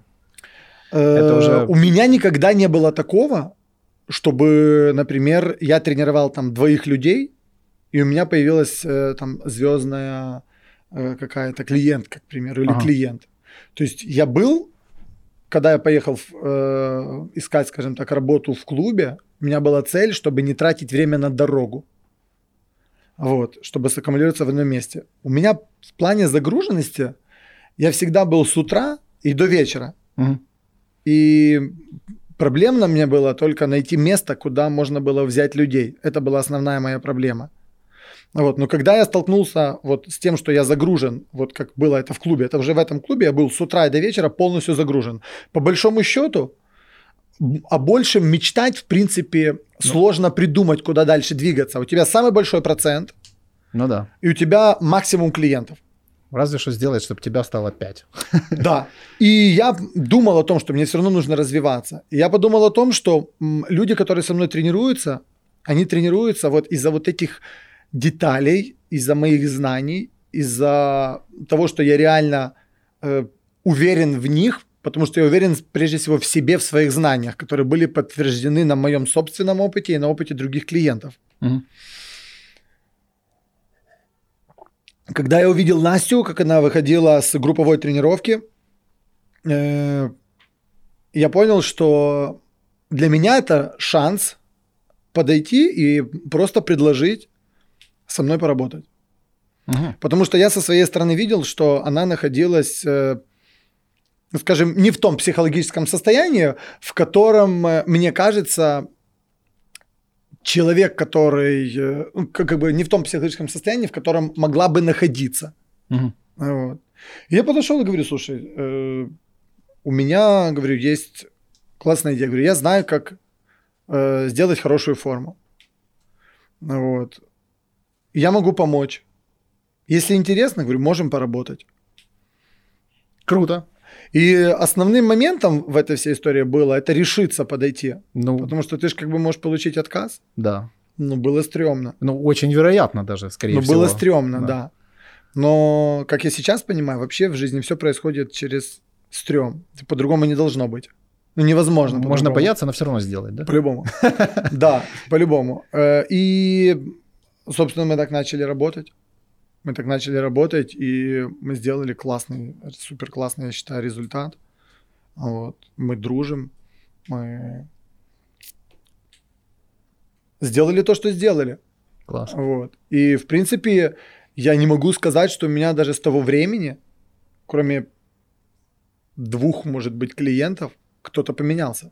М. То есть мои клиенты э, стабильны, и я просто делаю результат, и, какой, и какой-то пул людей определенных я могу менять по достижению цели, только для того, чтобы быть результативным тренером, а не раздутым.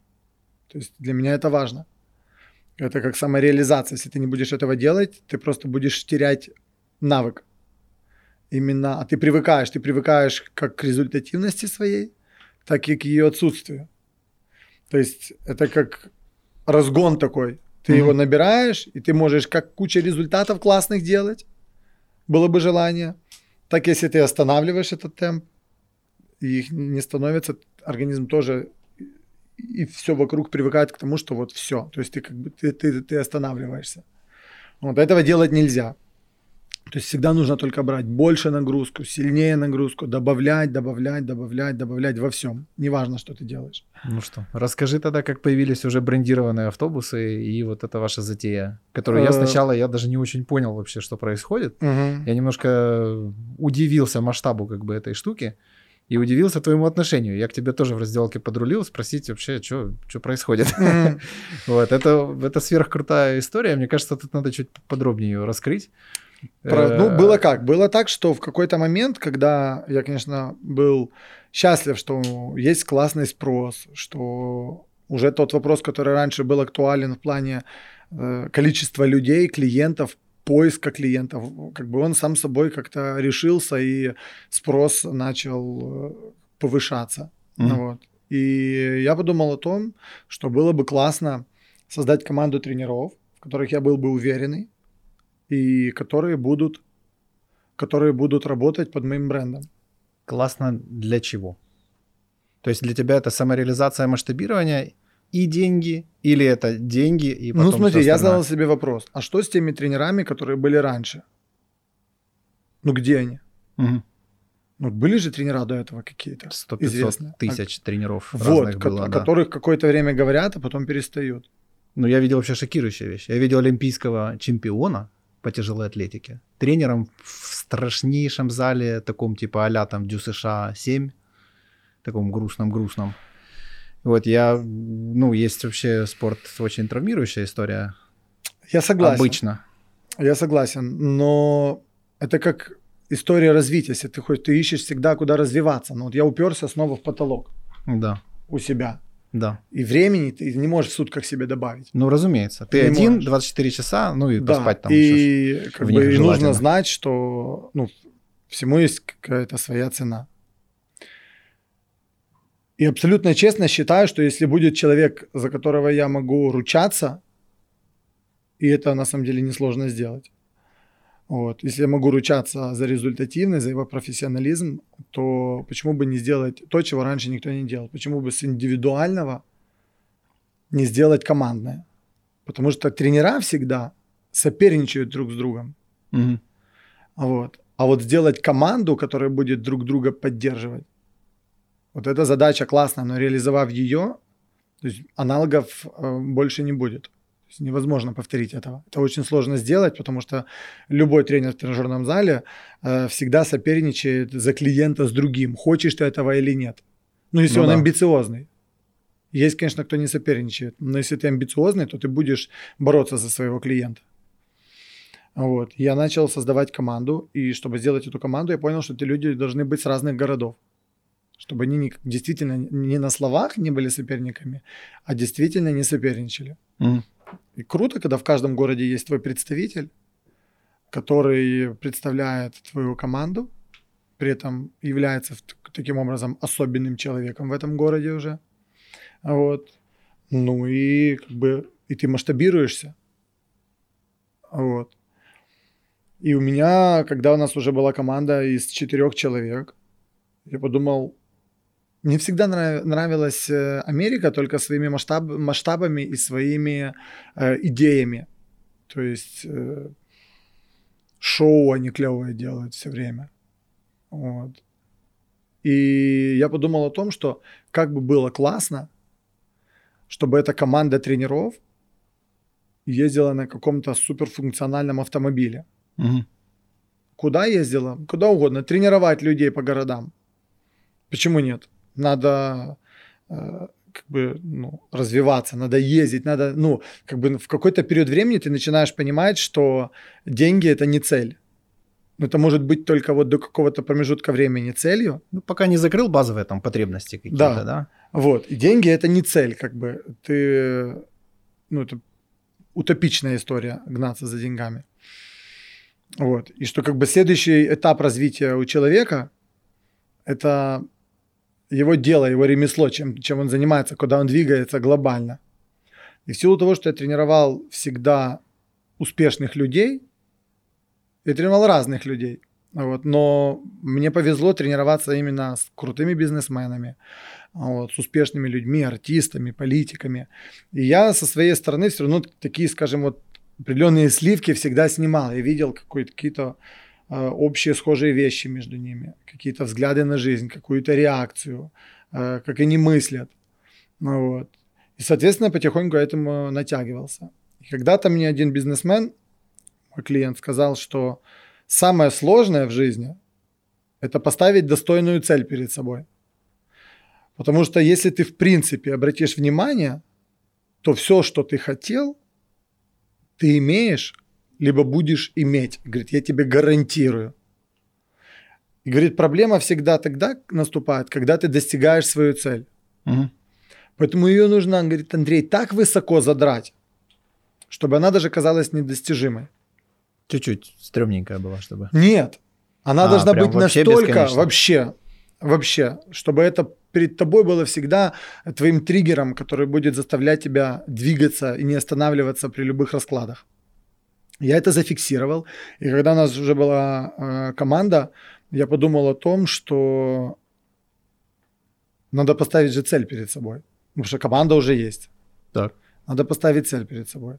И я подумал о том, что я четко знаю, что основной бич людей это сомнение в себе, и что они не могут выполнить что-то э, суперграндиозное. Вот, и поэтому поставил такую задачу перед нами, как изменение статистики смертности в нашей стране э, путем увеличения продолжительности жизни людей в нашей стране. И Если начать э, умничать и задавать вопросы, а как ты это сделаешь, а как ты это посчитаешь, то мне это не надо. Мне надо то, что будет мной двигать. И чтобы это была созидательная история, то есть не разрушительная. Ну Вот. Я считаю это благим делом таким. Вот. И как минимум, ну, я никогда не слышал, чтобы кто-то... Я в обратном направлении, пожалуйста. А вот сюда это такое, это, это моя идея, это моя история. Вот. И я всегда хотел э, вот этот, скажем так, эффект, чтобы мы делали в нашей стране, помимо спорта, чтобы у нас была цель, и чтобы это было все красиво и драйвово, и весело. Я видел два мероприятия. Первый раз, первое, я хотел, чтобы мы ездили все на крутой тачке такой, э, как в американских фильмах, знаешь, приезжает, строится сцена, делается супер такая сцена, и тренируются там люди городами, стадионы тренировать. Вот. И и, собственно, у меня, наверное, на первом году нашей вот идеи создать команду, у меня еще была такая идея, как провести грандиозную тренировку. Не только масштабную, чтобы вот она была с невероятно качественным звуком, со светом, чтобы там был диджей, ведущий, чтобы такая была вот тренировка, которую я нигде еще не видел, но в голове я знал, какая она Так, так кажется, оказывается, в прошлом году это твоя затея была. Прикольно. Да. Я думал, тебя просто туда пригласили как... Нет, это моя идея, которую полностью я от начала до конца, Охренеть. до реализации. Сколько людей сам... собрали? Там было три тренировки за день. Максимальное количество людей, помещающихся в зал, было 75 человек. Угу. Вот мы сделали три тренировки. А онлайн? За день. В онлайн сколько собирали? Ну да. Ну, в карантин у нас тренировалось на регулярной основе каждый день от 1300 до 1500 человек. Вот, that's what the fuck I'm да. talking about. Да. Но это на, на, на СНГ такого точно э, больше тысячи. Ну, мы, э, когда нам начали об этом, когда меня набрал один э,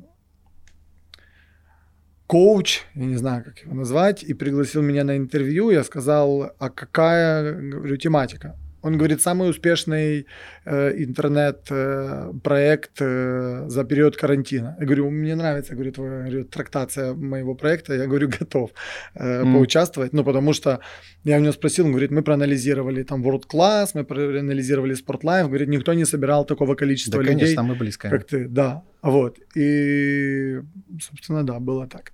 Вот. Но там суть же не в количестве людей. Если бы я хотел сделать просто масса, массово, мы делали очень много мероприятий спортивных. Мы ездили на этом фитнес-автомобиле по городам. Я дам видео тоже. То есть мы тренировали людей, и у нас было абсолютно разное количество. Там э, до 500 человек на одной тренировке у нас было. Это там, же живьем. Живьем. Прям да, да, Физически. да. То есть сцена, 500 человек, да, и мы вот э, тренируемся. Здесь это было шоу, такое было шоу световое. Я его еще нигде не презентовал, еще никто не видел его ни разу. Я его подготовил для того, чтобы эм, работать с ним за границей. Угу. То есть я с ним э, потом поехал на Дубай Масл Шоу. На, в Дубае была такая большая фитнес-выставка. Э, я показал шоу, которое я сделал. И нас пригласили на в этом году, в мае, 26 мая, мы должны были э, выступать с первым э, нашим, таким, скажем, международным ивентом в Дубае. И мы Блин, договорились, офигеть. и мы договорились, что если мы проводим это мероприятие так же успешно, как о нем рассказываем, то они сразу заказывают нас сразу на два шоу, которые через два и через два месяца сразу проходят там же в Дубаях э, в том же направлении. Охренеть. Угу. Причем так было интересно в этом плане, что я пришел, я у меня я только зашел, э, значит, на выставку и думаю, ну что, телефон, на телефоне есть у меня видео, что поехали работать. И проходит девушка, говорит, о, привет. Я такая говорю, привет. Она спрашивает, а ты, говорит, мою подругу тренируешь? Я говорю, кого? Он говорит, Олю Похиленко. Я говорю, да, тренирую Олю. Она говорит, а ты здесь как? Говорит, по работе или просто Приехал взять погулять? этот город. Да, надо было так и сказать. Я говорю, вообще по работе. Она говорит, а что ты хочешь? Какие у тебя цели? Я говорю, мне нужно... Она говорит, тогда тебе к организаторам. Говорит, идем, я тебя отведу к организатору этого шоу. И сразу меня на входе берет за руку и Это ведет. как алхимик, да? Вот это, типа, что если уже принял решение, то все вокруг типа просто помогает. И она меня отводит просто к человеку, который организовал вот этот Дубай Масл Шоу. Он смотрит так холоднокровно, так посмотрел, говорит, здорово, окей. Вот тебе мешок бриллиантов. Нет. Привези еще пару таких же надежных господ, как и ты. И литр нефти. Я, я примерно, между Амулет. прочим, рассчитывал на то, что Дубай – это реально моя целевая аудитория. Почему? Потому что шоу реально дорогое. Реально дорогое. М. И я понимаю, что у нас в Украине его буду делать только я. И это будет имиджевая история. Это не о заработке. Потому что, например, когда мы сделали... Ты не заходил э, в зал, когда это было все там? Одним глазом. Да. То есть э, люди, когда заходили изначально, мы когда делали э, чекаут, то от первых двух раз слетала полностью обшивка, все слетало. То есть мы туда реально сделали не просто музыка и Ну, понятно, да. То есть мы зарядили этот зал максимум, на что он способен выдержать, чтобы его не разорвало.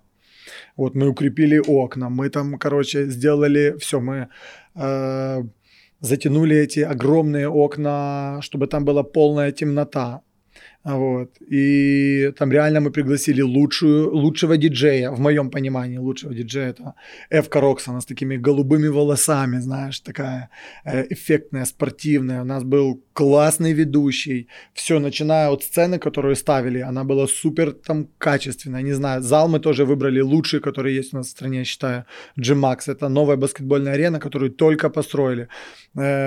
Я не то чтобы кичусь, я просто люблю, когда оно с, именно вот с таких Ты деталей состоит. перфекционист или ты прешься в процессе? Э, Или ты недоволен в процессе? Такой, «А, там, Нет, я кайфовал. Я Да. знаю, что я всегда делаю максимум. То есть я вот до выхода на сцены понимаю, что я уже сделал максимум, что только можно было. Ну вот. И меня бодибилдинг научил в том, что побеждает тот, кто еще отчасти кайфует в этом процессе. Они выходят и показывают, какой он сильный, вот, и потом не понимают, почему не выбрали. Я всегда, как всегда, когда выходил, я показывал, ну вот, говорю, что я сделал. И вот так вот, и вот так. А еще я вот работал вот над косыми. И вот, грубо говоря, я, я просто демонстрировал себя и, и искренне улыбался, потому что для меня это э, было весело. Вот. А это такая определенная легкость, и это чувствуется людьми. И что это, и что это касается соревнований, что каких-то разговоров, что, что бизнеса, эта легкость, она важна. м». Вот. Но это из разряда, знаешь, банальной фразы, типа, любить, что делаешь.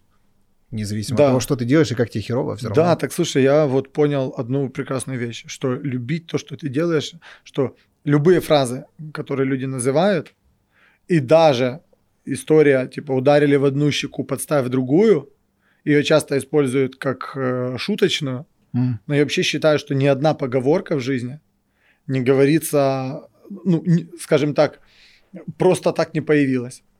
То есть оно все настолько глубинно, что ты когда копаешь, то любить свое дело, это люди думают, что это то, что как бы само собой появляется.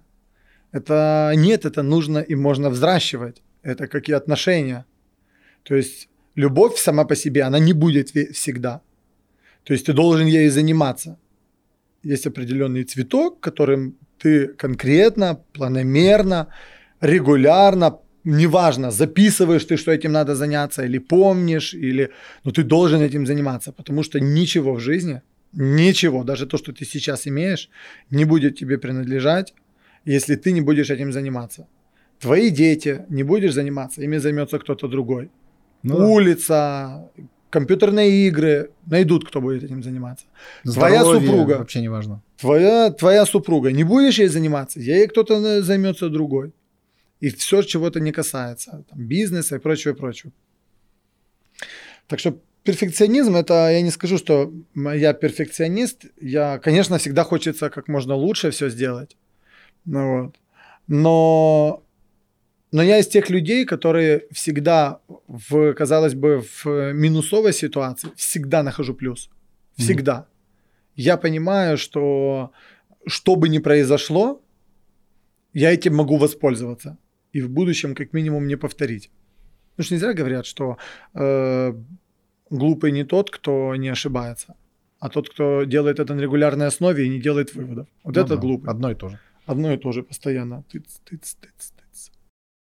Все так, ты рассказывал, короче, что ты там подрулил, тут подрулил, все получается. Расскажи, как не получилось.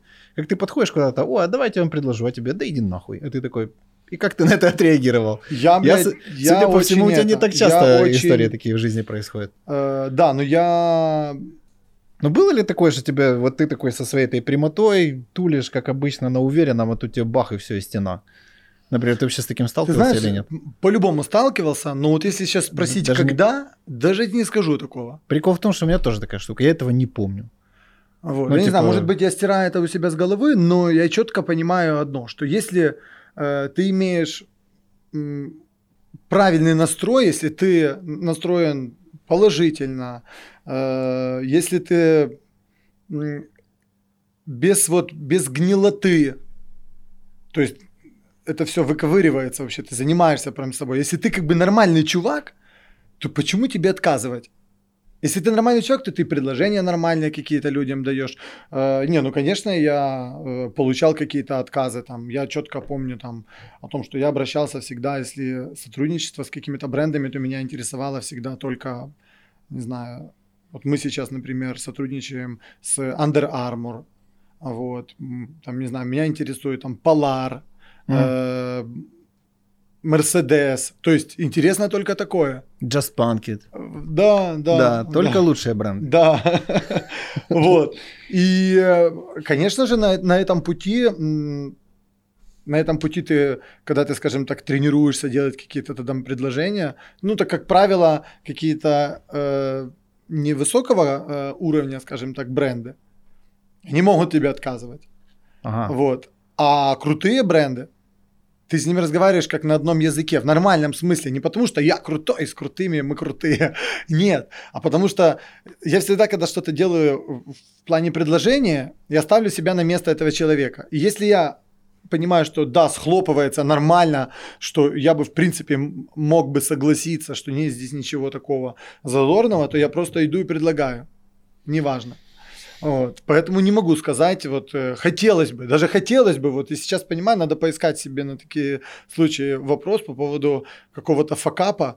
Э, ну, наверное, мне не дали про карту. Это мой самый такой большой факап. Это когда я такой прям заслужил даже ее, скажем так. Ну, а мне типа, ее не дали. В тебе бурлили эмоции, это... или ты такой... Ты... Да не, ну слушай, я там со всеми, я через пацанов сразу, через нормальных пацанов имею в виду, там через Ну, а политика, закусила, типа самолюбие закусила просто? Или это какая-то, ну, знаешь, это история из эго, типа, или это история вот, ну, просто вот ты так хочешь. Ну, типа, знаешь, ну как... Да, э, слушай, я понимаю, что я могу быть не просто э, профессиональным спортсменом, а первым в Штатах. Меня интересовало это вот этот год. Mm. Когда я понимал, что я могу приехать и соревноваться с американцами, как первый иностранец в Штатах как бы вообще эта история. И я понимал себе где-то глубоко в душе, что они для того, чтобы простимулировать европейских спортсменов, будут, не будут задвигать, будут давать возможность соревноваться. Ну, конечно. Будут давать да. возможность маячить. Прикормить, прикормить. Да, других, все верно. Вот. И меня э, как бы немного это расстраивало.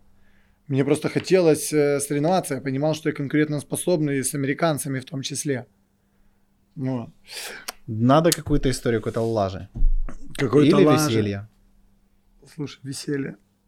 Ну, ты меня спрашивал, ну такое, у меня просто жизнь разделена, скажем так, э, до моей деятельности и после моей деятельности. Ты спрашивал по поводу, э, там, не знаю, детства, когда ты говорил. Mm-hmm. На самые такие моменты, когда были, это то, что ты когда спросил по поводу школы, вот э, там, какой я был, что как было, то я учился нормально.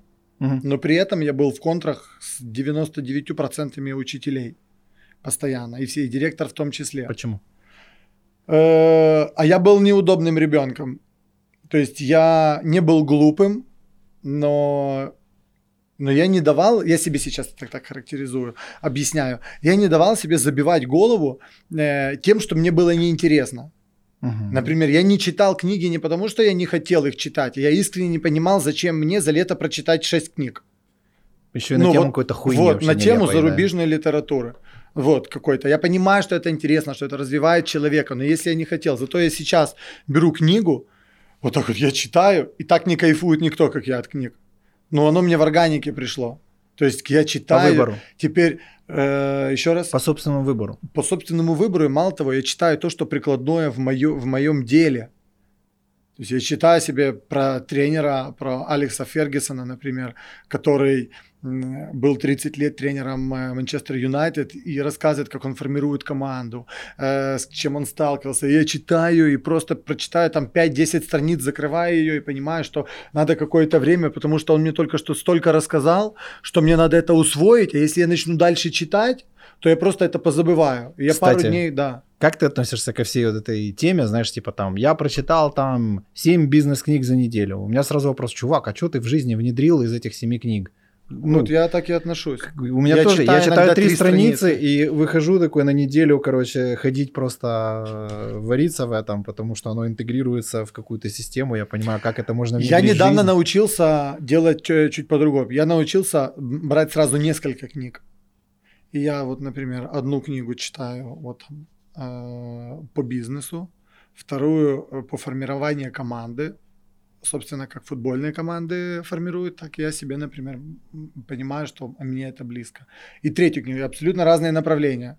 То, что я, я читаю, там 10 страниц, там 20 страниц, там 30 страниц, а вот, и применяю все это по этим направлениям. То есть М. не, не вижу смысла читать быстрее, потому что если, как и любое другое дело, мне спорт дал на самом деле колоссальные возможности, колоссальные возможности понимания того, что тренируя человека, когда ты даешь ему полностью все знания, как достичь результата, даже имея конкретную инструкцию, как достичь, не гарантирует тебе того, что ты этого достигнешь. То есть это нужно все поставить на лыжи на регулярной основе, чтобы это у тебя было, и к этому привыкнуть, чтобы оно у тебя закоренилось полностью в твои привычки, чтобы это стало частью тебя, неотъемлемой частью. И только тогда ты здесь, не, не сопротивляясь, а растворившись в этом процессе, сможешь достичь результата. Вот, и так касается каждого направления. То есть я беру, и просто пока на автоматизме я это не буду делать, например, последнее четко помню, что я себе взял, это конкретно заниматься э, своими отношениями с супругой. Слава богу, все хорошо, но я понимаю, что не может так вечно быть. Ну, И если это- Даже самая охеренная песня рано или поздно надоедает. Ну, я к тому, что Нет, если она, все время... Нет, нет, она не то чтобы надоедает, я не хочу терять вот эту близость, я не хочу терять ощущение Ну, понимания Для этого надо идти её. вглубь. Вот. Нет, на самом деле для этого надо просто обращать внимание на мелочи и не ставить себя, такого молодца, превыше интереса э, тех моментов, которыми занимается, например, супруга. Или хоть вплоть до того, что он сначала не помнишь, наведи себе напоминание, это тебе лайфхак будет. Так. Точно, точно не делает, сто процентов. А ну-ка. Каждую среду для начала, как для профана, наводишь себе в телефоне напоминание, что что бы у тебя ни было, ты должен подарить букет цветов. А я схитрю. Каждый Она же посмотрит передачу. Если я сделаю в среду, она поймет. А, А я в четверг. пять. Да. Но на, на постоянной основе. И когда ты понимаешь, что это уже у тебя в привычке, ты это стираешь у себя, ну, чтобы это было по-честному. И ты себе воспитываешь привычку. Э, Ты где-то стоишь в магазине, ты уже не думаешь, э, о какой день недели, а ты думаешь, о, надо купить. Классный повод. Вот Такой сейчас. вот это двухлитровую с пи- пивасика поставил. И пошел за... Нет, букетик. вот этот классный лайфхак на самом деле. То есть это то, что тебе по факту тоже приятно. Потому что дарить не менее приятно, чем получать.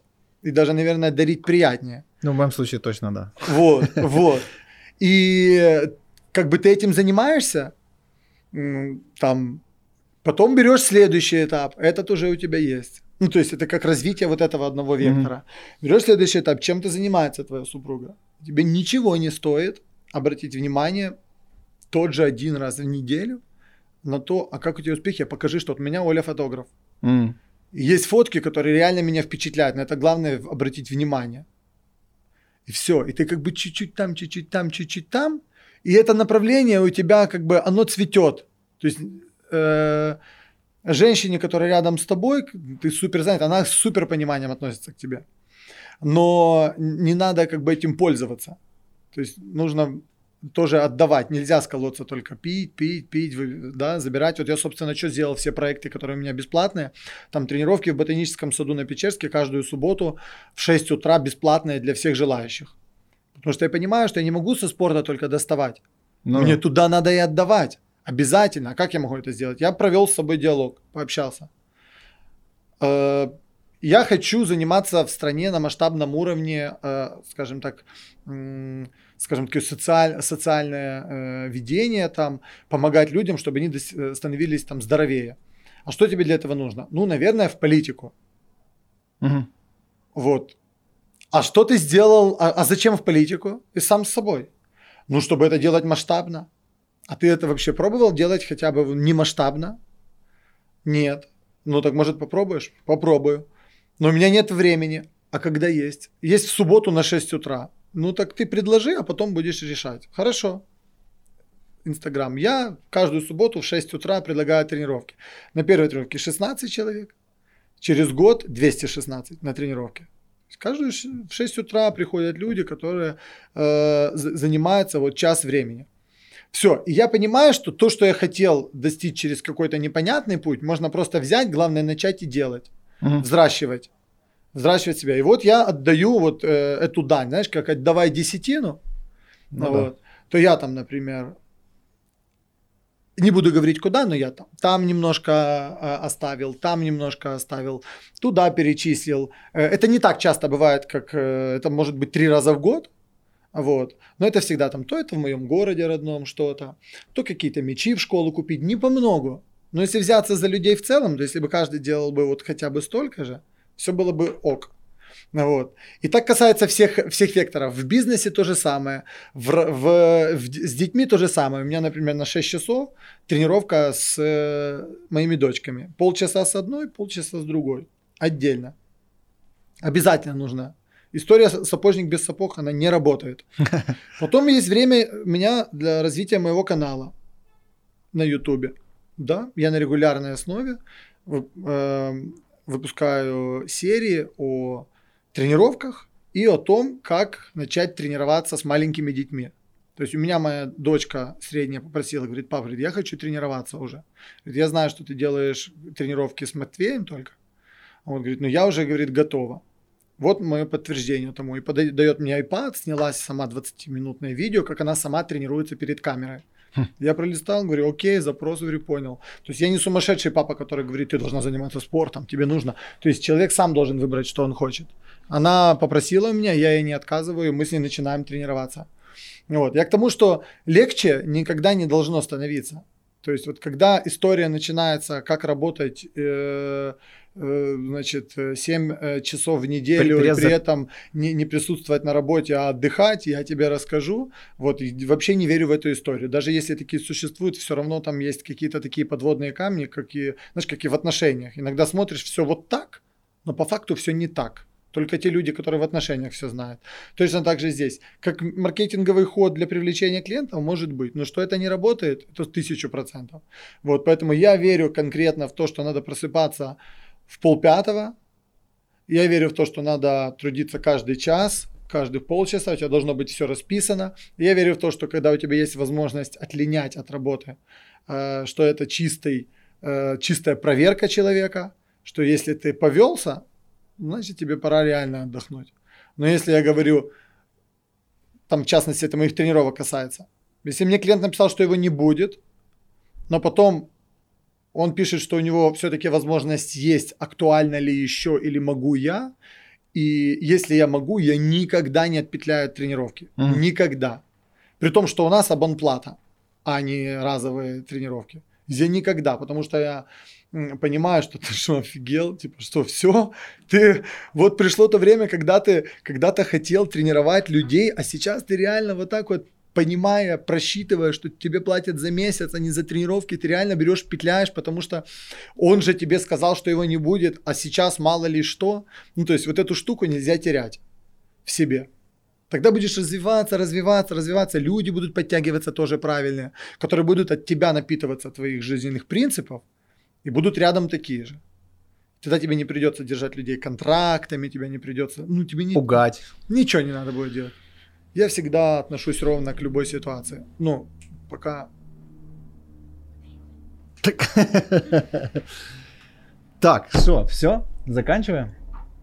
Финиш? Как тебе моя веселая история? Да, Достаточно весело.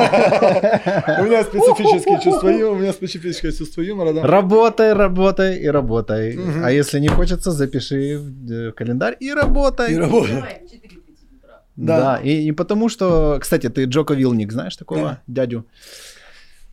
Очень крутой тип, он такой махина просто, огромная машина тупо для уничтожения убийства, буквально, он Мгм. какой-то супер спецназовец, э, куча военных компаний, все такое, написал книгу, называется «Экстремальная ответственность». И типа там вообще смысл в том, что э, жизнь вообще это боль и страдания, э, и если ты это понимаешь и, и, и, и переступаешь свои страхи, переступаешь свои нежелания, ты начинаешь получать удовольствие. Вот, вот такой тупой принцип. А я один тебе из, так скажу. один из. Я один тебе из. скажу так, что у меня есть столько трактаций э, происходящего в силу того, что у меня реально нет возможности читать книги, так как я бы хотел, и те бы, которые я хотел э, постоянно. Но это принципы, к которым ты приходишь в жизни тоже, даже если не читаешь книги. Абсолютно. То есть я, например, четко знаю, это сто процентов, что существуют весы, как- о которых говорят, что все в мире должно быть э, уравновешено. М. То есть вот это вот состояние бла-бла-бла, летающее, как все хорошо, должно быть противоположно ему тоже, рано или поздно. Ну, Только разумеется. это состояние, которое, скажем так, негативное, ты можешь сам на эти весы накладывать своим отсутствием сна, э, от- то есть переступанием через себя, стрессом, жизнь там э, в супер э, режиме там и прочим. Либо этого не делать, и жизнь тебе сама туда накидает, что посчитает за нужное. А там всегда такие плюхи лежат, как, как правило. Ну, то есть на то, на что ты не готов. Так ты понимаешь, что да, я готов, там, например, как у меня сейчас там 10 лет, я живу там в супер режиме. В таком режиме, что там пятница, суббота, воскресенье, понедельник, у меня разницы между этими днями нет, абсолютно. То есть у меня есть воскресенье, день семьи. М. Все. А с точки зрения просыпаться, ложиться спать, трудиться, ехать на съемки там или еще что-нибудь, неважно. То есть все, что ты делаешь, это часть работы, на которую ты, если ты сказал, ты должен сделать, если ты запланировал, ты должен сделать. И, э, и чем сложнее, тем, тем лучше. Да, да. У меня, я уже понимаю, когда надо отдохнуть, это когда мне нужно снять короткое 15-секундное приглашение на камеру в ботанический сад на тренировку. И я не могу этого сделать. В эту субботу, какое у нас число такое-то? Говорю, какое число, но забываю, что это в субботу. Что мы там будем? Короче, не могу уже снять Да я 15 так живу. секунд. Да, да, то я тогда реально понимаю, что уже... Не, ну у меня же все равно есть определенный скилл, потому что я постоянно относительно там и снимаюсь, и сторис какие-то снимаю, Мгм. и, и на YouTube, и на какой-то телепередаче. Э, телек на самом деле тоже полезная штука, но она полезна в том, что э, классно поработать в студии. Потому Мгм. что ты выходишь все равно из зоны своего комфорта. И я на телеке, если хожу, то я хожу чисто с корыстных целей, пообщаться на публику, э, конкретно в студии, с вот этими их всеми моментами, как они там, э, четкость, все, как ты говоришь, дистанция. Вот мне нравится, что там конкретно все сфокусировались так, в ухо тебе третья камера слева на тебя смотрит, повернись, жж, повернулся. И это прикольно, потому что ты можешь научиться фокусироваться конкретно на деле. И это очень важно. Вот это когда тебе... Я не готовлюсь, потому что у меня... Это класс, если ты знаешь, что ты не готовишься э, к эфиру, потому что ты тогда там не так реагируешь, так учись это делать. Проще всего забить на это хер и сказать, короче, я не буду готовиться, у меня лучше так получается. Всегда надо выбирать самый сложный путь, потому что простой выбирают, блядь, все. Мгм. Его выбирают все. И поэтому все имеют то, что все имеют. А если ты выбираешь более сложный путь, я всегда это сравниваю. Вот я всегда утром просыпаюсь, у меня такой над столешницей э, свет, я так его включаю, и я понимаю, что там иногда это пол четвертого, иногда это 4, иногда 4.30. Я понимаю, что в это время ни один тренер еще не проснулся. Ну, ни один, нигде. Я по миру покатался специально, в Майами слетал потренироваться с тренерами специально, чтобы сравнить свой уровень с топовыми тренерами, которые там были. И я реально э, оттуда тренировался там с тренером Адрианы Лимой, там с э, многими-многими э, топовыми атлетами. Я реально сюда приехал, и я понял, что у меня все нормально, что мне нужно развиваться однозначно. Но они, я приехал, думал, что они мне этот мой букет цветов, то есть они покажут мне какое-то что-то невероятное, а они на самом деле какие-то детальки, там, к примеру, э, я пришел э, на тренировку по боксу, и я увидел, как по беговой дорожке идет э, Були, собака такая здоровая. Мгм. И я подумал, бля, я себе так хотел собаку, ему ж не мешает собаку завести, что он тренер. А что я не могу? Я себе две завел. Два стафаршистских бультерьера черных, таких, которые, я, о которых я всегда мечтал. Я мечтал, чтобы мое утро начиналось с кем-то. Я знал, что этого не выдерживает никто. Фархат и Пипа мои. Я, например, когда утром выезжаю, они возле каждой двери падают. Падают чуть-чуть поспать, до паркинга дойду, падают, потому что они не успевают восстановиться тоже. То есть они все время со мной, там в день мне бывают разные дистанции, которые я пробегаю. То есть они вечно со мной в режиме вот в этом. Вот. И э, к чему я рассказывал, что я э, с тренерами? А, к тому, что я знаю, что то, что делаю я, не делает ни один тренер, и в принципе я не знаю ни одного человека, кто бы это делал. Mm. И если для кого-то я напряг, то для меня это драйвер такой, который я понимаю, что как классно. Я еду всегда на работу, да, хотя мне даже э, режет слух всегда, когда я говорю слово работа, потому что для меня это реально э, сплошное удовольствие. Я еду, например, там, в 5.30, я за город, там, 30 километров, я бегу в заповеднике, дышу свежим воздухом, я выпил водичку, коллагенчик, у меня все так четенько, у меня день начинается, как, э, знаешь, по расписанию таком, как будто бы, ну, ну лучше не придумаешь. Я пробежался, потом классный завтрак, все сбалансировано, все у меня есть, я позавтракал, потом следующая тренировка, я еду в чистой машинке, я позвонил, фитнес-автомобиль подогнали под тренировку, я приезжаю э, под дом или заехали, я пока доехал к клиенту, фитнес-автомобиль уже все разложено, я сказал, что я человека потренировал, сел в машину с фариками Пипа уехал, это все собралось, уехало. Я приехал в Джим Макс, в топовый клуб, э, принял душик в чистенькой одежде, знаешь, зашел себе, блин, вкусно пахнешь, не знаю, с классным настроением, потренировался с приятными людьми, что-то э, отдал, что-то получил, снова поехал, встретился, например, там э, на каком-то эфире, то есть потом потренировал своих дочек, потом с сыном, потом там с супругой. И такой вот, такая у меня жизнь. Я когда еду утром, я, я понимаю, что еще никто не проснулся. Я, почему? Потому что дороги просто пустые, когда я еду. Тут дальнобойщики едут какие-то, да? Ну, да. Вот. А я еду один. И я понимаю, что я выбираю тот путь, по которому никто не идет. Значит, я и претендовать имею право на то, на что другие не имеют права претендовать. Сто процентов. Все, и себе так погнал. Потом это втягиваешь. Конечно, конечно же сложно. Это нелегко. То есть, если кто-то думает, что вот эту историю, которую я рассказал, что это как-то так втягивается, что это похоже, например, на воскресный день у меня, как я просыпаюсь, там никуда не иду. Нет. Всегда жестко, всегда хочешь спать, всегда тяжело просыпаться каждый раз, когда ты это делаешь. Э, всегда есть какие-то сбивающие факторы. Но, тем не менее, я понимаю, что если я стану работать меньше, то я уже не буду тем, кем я сейчас являюсь. Причем я прекрасно понимаю, что, как можно сказать, что а не боишься ли ты перегрузиться, не боюсь. Я понимаю, что настолько часто в жизни люди мне говорили, что у меня не получится, и каждый раз ошибались, что мне нечего дальше продолжать кого-то слушать в этом направлении. Ну понятно. Тут еще надо смотреть на того, кто говорит, вот что, как его да жизнь нет, дело в том, что вот взять бодибилдинг, мне говорил президент федерации, что если ты попадешь в топ-15, угу. это будет вышняк, это вообще супер, это топ. Я не хочу быть в топ-15, я хочу стать чемпионом мира. Вы что, говорю, прикалываетесь? Он говорит, а, думаешь, один ты хочешь? Ну. Посмотри, посмотришь. Какие приедут, говорит, что ты говорит, будешь удивлен. И раз, и, втор, и на второй раз, когда я э, готовился, они мне сказали, это тебе уже не юниоры приедут. Посмотришь. Я говорю, вам эта история, говорю, ничего не напоминает? Да. Говорю, будет что, второй раз то же самое. Что-то, по-моему, закусило тоже да. там. Да, и было так. А? А? Поэтому вообще самый основной бич каждого человека, это вот если ты можешь поверить, что это стол, и что ты его можешь коснуться, то это твое основное преимущество. А если ты можешь еще точно так же сделать в любом другом направлении, точно так же поверить, что ты можешь пощупать э, то, к чему ты стремишься, как же к этому столу, ну, главное поверить, не типа, я верю, но, блин, ну, ну, да. но не факт, а вот по-настоящему. Когда ты эту штуку ловишь, то ты понимаешь, что быстрого, быстро не должно быть, что должно быть вот именно если максимально честно, максимально стабильно, максимально такой крепкий фундамент в этом всем будет – а, а максимально крепкий фундамент, знаешь, почему я говорю? Потому что я знаю, что мы можем быть счастливыми, люди же бывают счастливыми по-разному.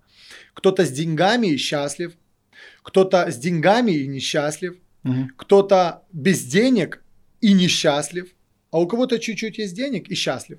И каждый сам решает для себя, сам решает для ну, себя, выбор. каким он будет. Да. да, и можно располагать этот мир как бы это ни звучало. Я ни в коем случае не хочу сказать, что я типа, поймал Бога за бороду и знаю, как это все сделать. Нет, я э, в этом плане стараюсь, по крайней мере, жить скромно. И опять же таки говорю, что я знаю, что труд облагораживает, что именно надо трудиться, трудиться, учиться, трудиться, трудиться, учиться. То есть это такие бесконечные процессы. Но к чему я веду, что в моем понимании ощущение именно вот счастья, оно э, формируется не денежным эквивалентом, и это не банальная вещь. Я скажу сейчас к чему. В моем понимании счастья это э, мы, наши дети и наши внуки. Если вот эти три поколения, мы, наши дети, наши внуки, будут счастливы, вот это и есть абсолютное счастье.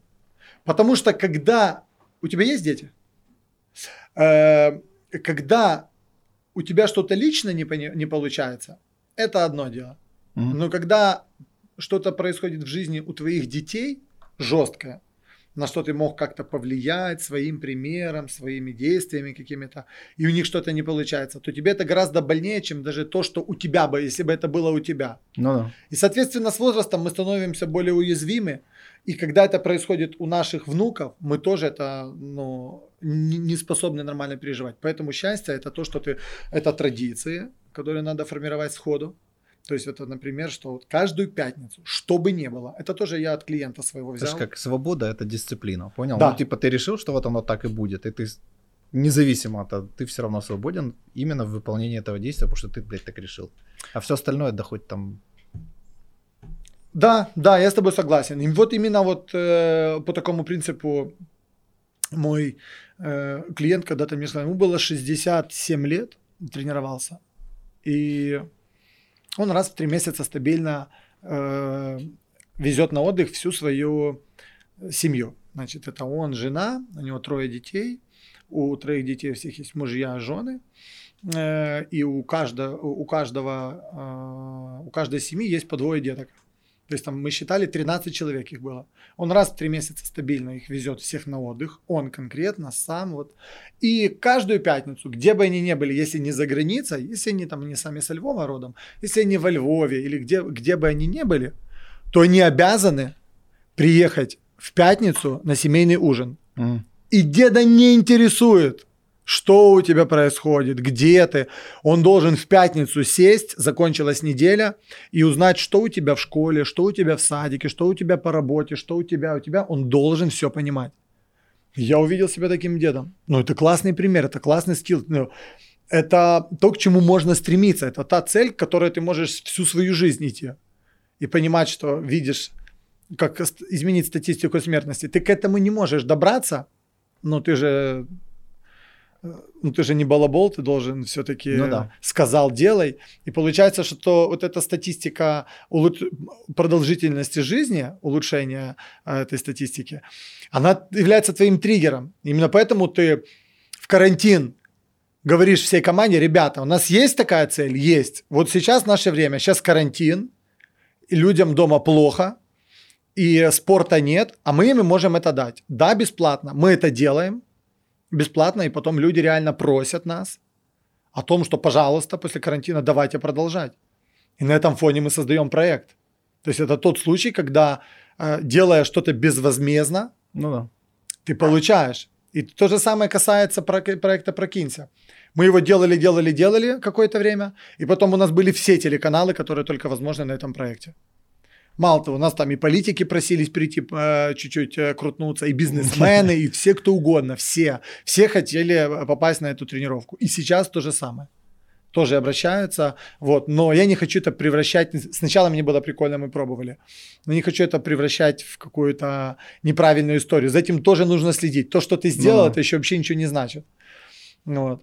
Так что я считаю, что я сегодня вообще, что для тебя это роковое, какое сегодня по счету, юбилейное, небось, какое-то сотое мое э, с тобой имею в виду общение, потому что я считаю, что ты сегодня получил то, на что даже не рассчитывал.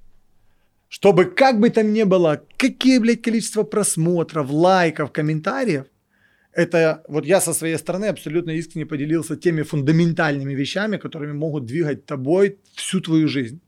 Вообще может все вот так вот поменяться. Это к вопросу, чем я отличаюсь в самом начале, когда ты меня ну, спросил да. по поводу тренеров. это, наверное, одно из моих, э, одна из моих сильных сторон. Ну, это ее там частично где-то, я думаю, она в разговоре прослеживалась. Сто процентов.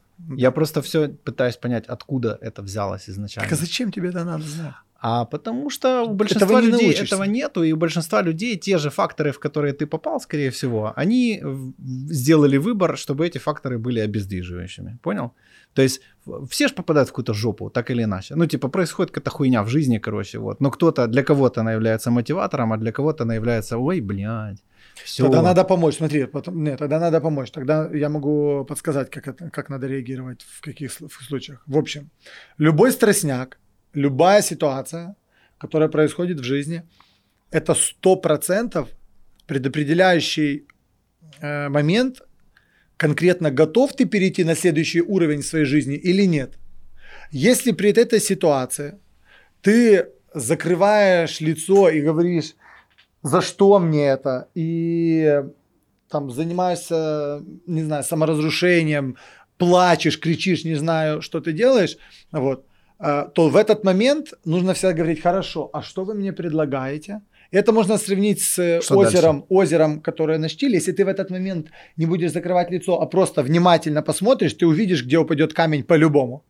То есть, когда оно как стекло. Всегда. И тут самое важное не отвернуться в нужный момент. Ну То есть нужно искать. Тебе любо... На самом деле человека сбить своего, с его пути очень легко. Даешь какую-то стр- стрессовую ситуацию, он перестает, э, его это парализует, и он перестает здраво мыслить. Ну да. Вот я себе в какой-то момент, после там десятой такой истории, например, или может после пятой, нет, ну не было мне их так много. У меня было три таких жестких вообще, наверное, вот, которые меня э, включили. Вот. Так я понял, что после каждой ситуации у меня есть выбор, выбор всегда остается.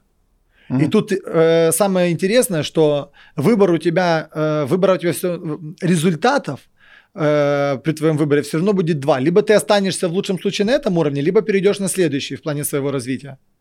Вот, ну и в идеале э, сделать правильный выбор. Ну а да. правильный выбор всегда стрёмный. Типа ты должен бояться обязательно, ты должен точно Так сомневаться. это ж клево, без этого вообще скучно. Не, ну слушай, понимаю, это как, клево сейчас, когда мы с тобой сидим разговариваем. Я, например, этих моменты, я эти моменты, например, боюсь. Я нормальный человек, я понимаю, но они ну, всегда не знаю, откровенно, ничего скучнее стабильности Они в моей жизни не случалось. я они так- откровенно честно скажу. стрёмные. Но они откровенно стрёмные. И э, ты не знаешь, что тебе подготовила жизнь конкретно в плане выбора. Но И это же интересно. Это интересно, пока это не страшно. Ну, я тебе скажу так, смотри, вот ты сейчас просто э, рассуждаешь с позиции силы. А, а ты попробуй представить э, ситуацию, когда ты, к примеру, м, мы просто это чуть пере- перенесем. Ты уже сейчас в какой-то мере состоялся. Но ребенку сколько? Три с половиной. Возраст? Три с половиной. Три с Не, половиной понятно, года. там другая как бы история, конечно. Так это тоже, это не то, что касается только тебя, такого, какой Разумеется, ты вот я к сидишь тому, и что нас же не трехлетки смотрят. Но, тем не менее, какая разница? Ты как ты себя ведешь в этой ситуации, так ты себя ведешь и в других. Поверь, когда тебе страшно, просто тебе надо показать конкретную ситуацию тебя поставить. Так вот я тебе говорю, что, к примеру, представь себе, что ты зарабатываешь столько, что ты можешь снять, к примеру, себе только квартиру на месяц, и у тебя остается на еду. И завтра тебя увольняют с этой работы. Мгм. И у тебя ребенку э, год, и твоя супруга беременна вторым. И у тебя денег было ровно до конца этого месяца. Вернее, еще од- один месяц в запасе у тебя. И сегодня у тебя не- работы больше нет. Все, нет больше работы у тебя. Мгм. Вот. И с одной стороны скучно, с другой стороны настолько стрёмно, что ты понимаешь, что ты не за себя волнуешься в этот момент. Мгм. А это твой один ребенок, и вот-вот должен родиться второй ребенок. Да, всегда можно одолжить, пойти к родителям. Ситуации как бы есть всегда. Но каждая ситуация, которая, которую ты не сам решаешь, она тебя делает слабее. Ну да. Вот. И тут как бы не хочется становиться слабее. И это и остановиться слабее, это как понижать свой уровень в жизни. Это всегда сложнее, чем его повышать. Повышать вот так вот. Ты просто Не, понижать очень простая история на самом деле. очень простая, потому что она безвыходная. Да, Но она реально стрёмная. Она более болезненная, конечно. э, чем конечно. приятная, э, когда ты э, повышаешь свой уровень жизни. Ну да. Ты- Не, так стрёмно и то, и то. Вопрос в том, типа, ну, что хочется. Не, ну как, ну, ну, ну не стрёмно повышать свой уровень. Офигенно. Ну, ощущение, но когда ты ком- повышаешь свой уровень. Но чём почему ты его столько- выбирает так мало людей? Э, Выбор повышать, потому что не всем дается такая возможность. Думаешь? Думаю, да. Я думаю, что существуют не только такие... Я, например, очень сильно верю в то, что наши поступки, наше отношение к жизни конкретно влияет на наших детей. И то, Сто когда ты поступаешь, ты можешь быть супер успешным чуваком. Это мое такое э, видение, которое ни на чем э, не основано, но я в этом глубоко убежден. Ты можешь быть супер успешным человеком, но при этом зарабатывать на чем-то горе, и твоя жизнь пройдет идеально, у тебя будет все, ты будешь иметь то, о чем ты мечтаешь. Только эти люди почему-то с охраной ходят. Это не важно. Это не важно. Важно в том, что твой ребенок в будущем, скорее всего, э, очень высокий процент вероятности, что он будет за это рассчитываться, а не ты. Потому что худшее, что для тебя можно сделать, это не тебя наказать. Это Ну, понятно, наказать да. твоего ребенка. Вот. Я, как глубоко верующий человек, считаю, что одним из важнейших факторов, почему нужно работать, потому что ребенку важно показать, что деньги сами по себе не появляются. Я горжусь в том, что я прихожу домой, реально падаю. Реально падаю, я это признаю, э, потому что я там недовосстанавливаюсь, и, и ребенок это видит, и, э, и он понимает, что папа трудится, но он знает, что да, он живет в достатке, слава богу, но он понимает, что это не, папе не, ну, не с крана льется. Вот.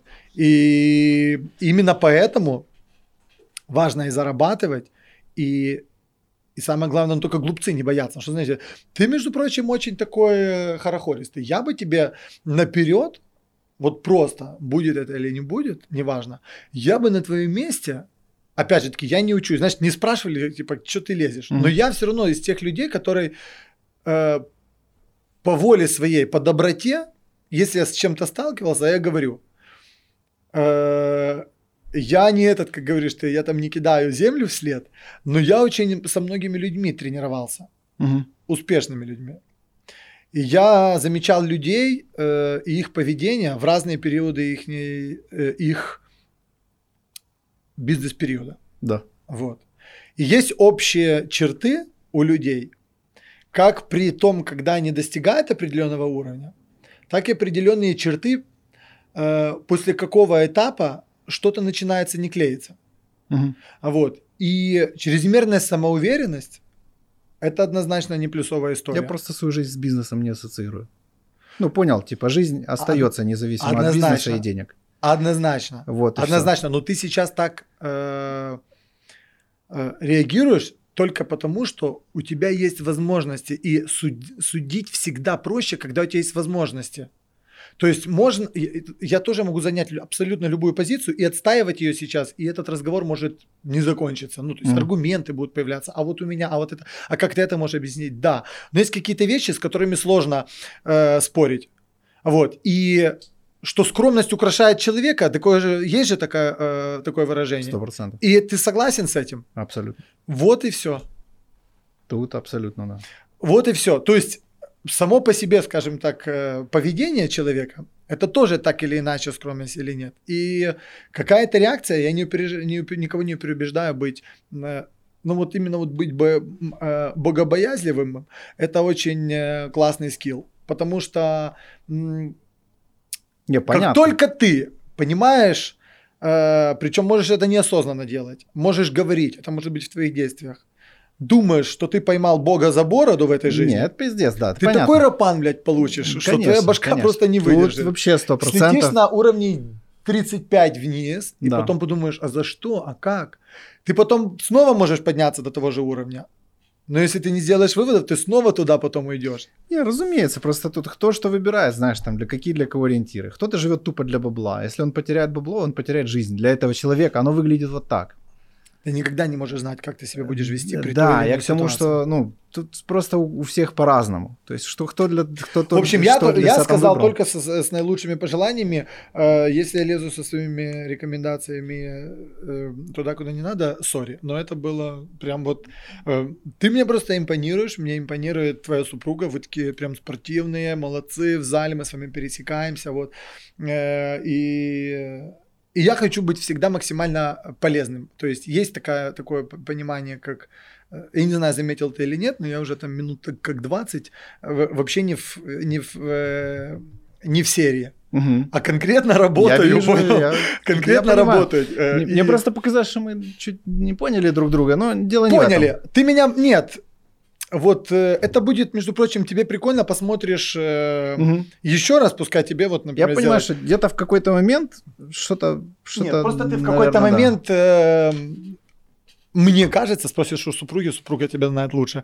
Э, Мне кажется, что ты просто услышал и понял, и подумал в натуре. И это, между прочим, я считаю, это идеальная поним... это идеальная ситуация, так должно быть. Ну, это, это, это по-человечески. Когда очень мало людей, очень мало людей могут взять и, например, сказать, слушай, да, в натуре, что ты, да, что-то я, наверное, загоняюсь. ну, Может к быть. примеру, к примеру, я не Потому говорю, что у меня ощущение, сказал. понял, что мы на разных инструментах играем и разную музыку. Вот, Ну, меня а, а, как будто мы говорим про какие-то разные вещи, то есть ты что-то одно имеешь в виду, я что-то свое, и при этом оно Короче, я конкретно скажу.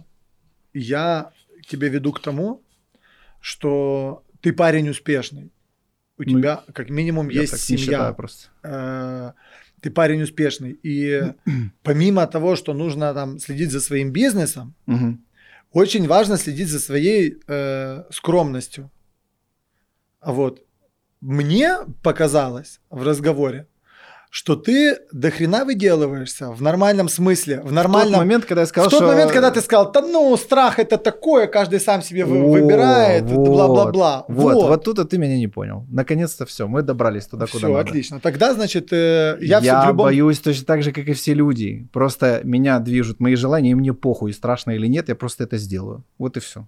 Не, мы говорим... Речь идет да. об этом. Всё, Вот. я согласен. Всё. Типа о, страх, он может как помогать идти вперед, так и обездвижить. Просто Да. я из тех, кто, ну, я могу убегать, да, типа вперед, короче. У, Да. Блядь, нихуя себе, вот это была жопа, не хочу там никогда больше в Да. жизни оказаться. Да. Ну его нахер. Вот, поэтому я уже делаю что-то, чтобы там никогда не оказаться. Отлично. Это абсолютно нормально. Я что, Да. какой-то идиот, что ли? Знаешь, типа люди без страха, это вообще очень странно. Это у них, я уверен, есть какой-то термин даже психологический. Ну, это какая-то патология. Это типа нездоровая херня. Да. Чувствилище где-то там поломано. Да, не, ну есть такие люди, которые нет. Ну есть люди, которые, э, к примеру, я могу сказать, там у своих конкретно там некоторых знакомых, которые рано или поздно э, от успеха немножко, э, так это все люди сталкиваются с этим. То есть когда ты достигаешь какого-то успеха большого, то ты все равно это испытание. Все говорят, это не зря говорят, это Ну, реальное понятно. испытание.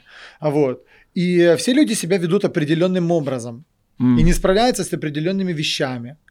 И ты знаешь, какая основная проблема у олимпийских чемпионов? Э, Почему им нужен вообще психолог? Какая основная проблема?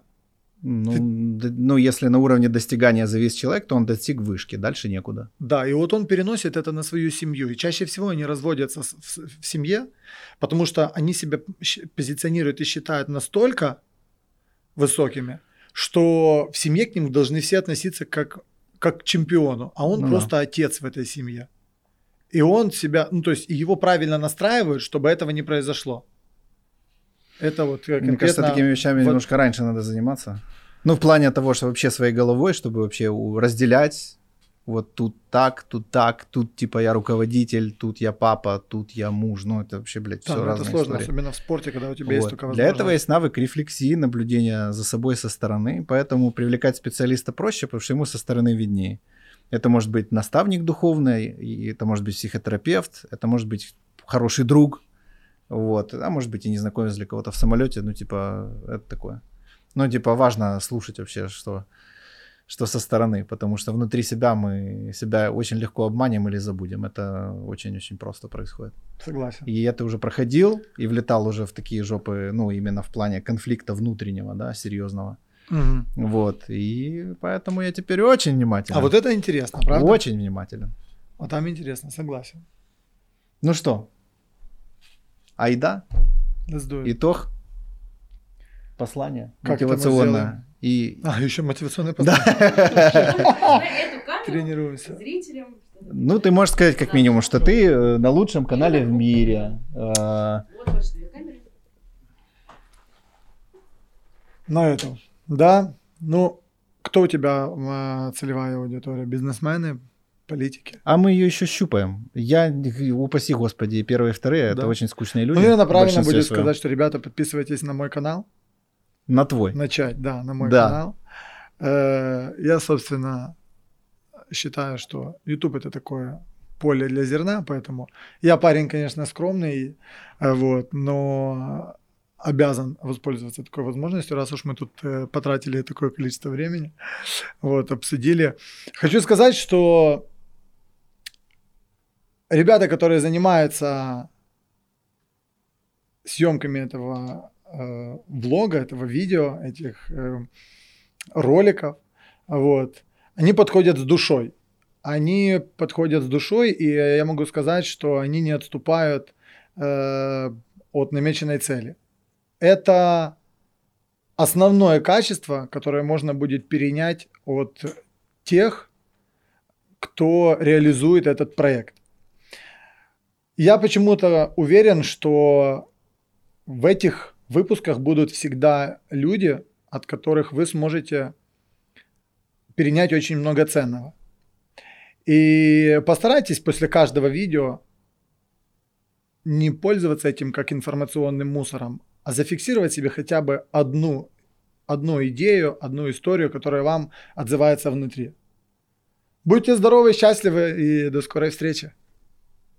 Absolutely. Лайк, подписка, колокольчик. Переходите на социалки. Мы все ссылки, короче, отдаем внизу. А нам напишите что-нибудь. Напишите какую-нибудь классную историю из детства. Все мы родом из детства, я не знаю. Или какую-нибудь вообще смешную, прикольную. да, как у нас сегодня. Да, или что-нибудь смешное, как вот мы сегодня юмор. всю передачу вообще юморим, только э, просто анекдоты какие-то. Стендап. Стендап, стендап-комик у нас сегодня в гостях был. Хорошо. Все, спасибо тебе большое. Круто.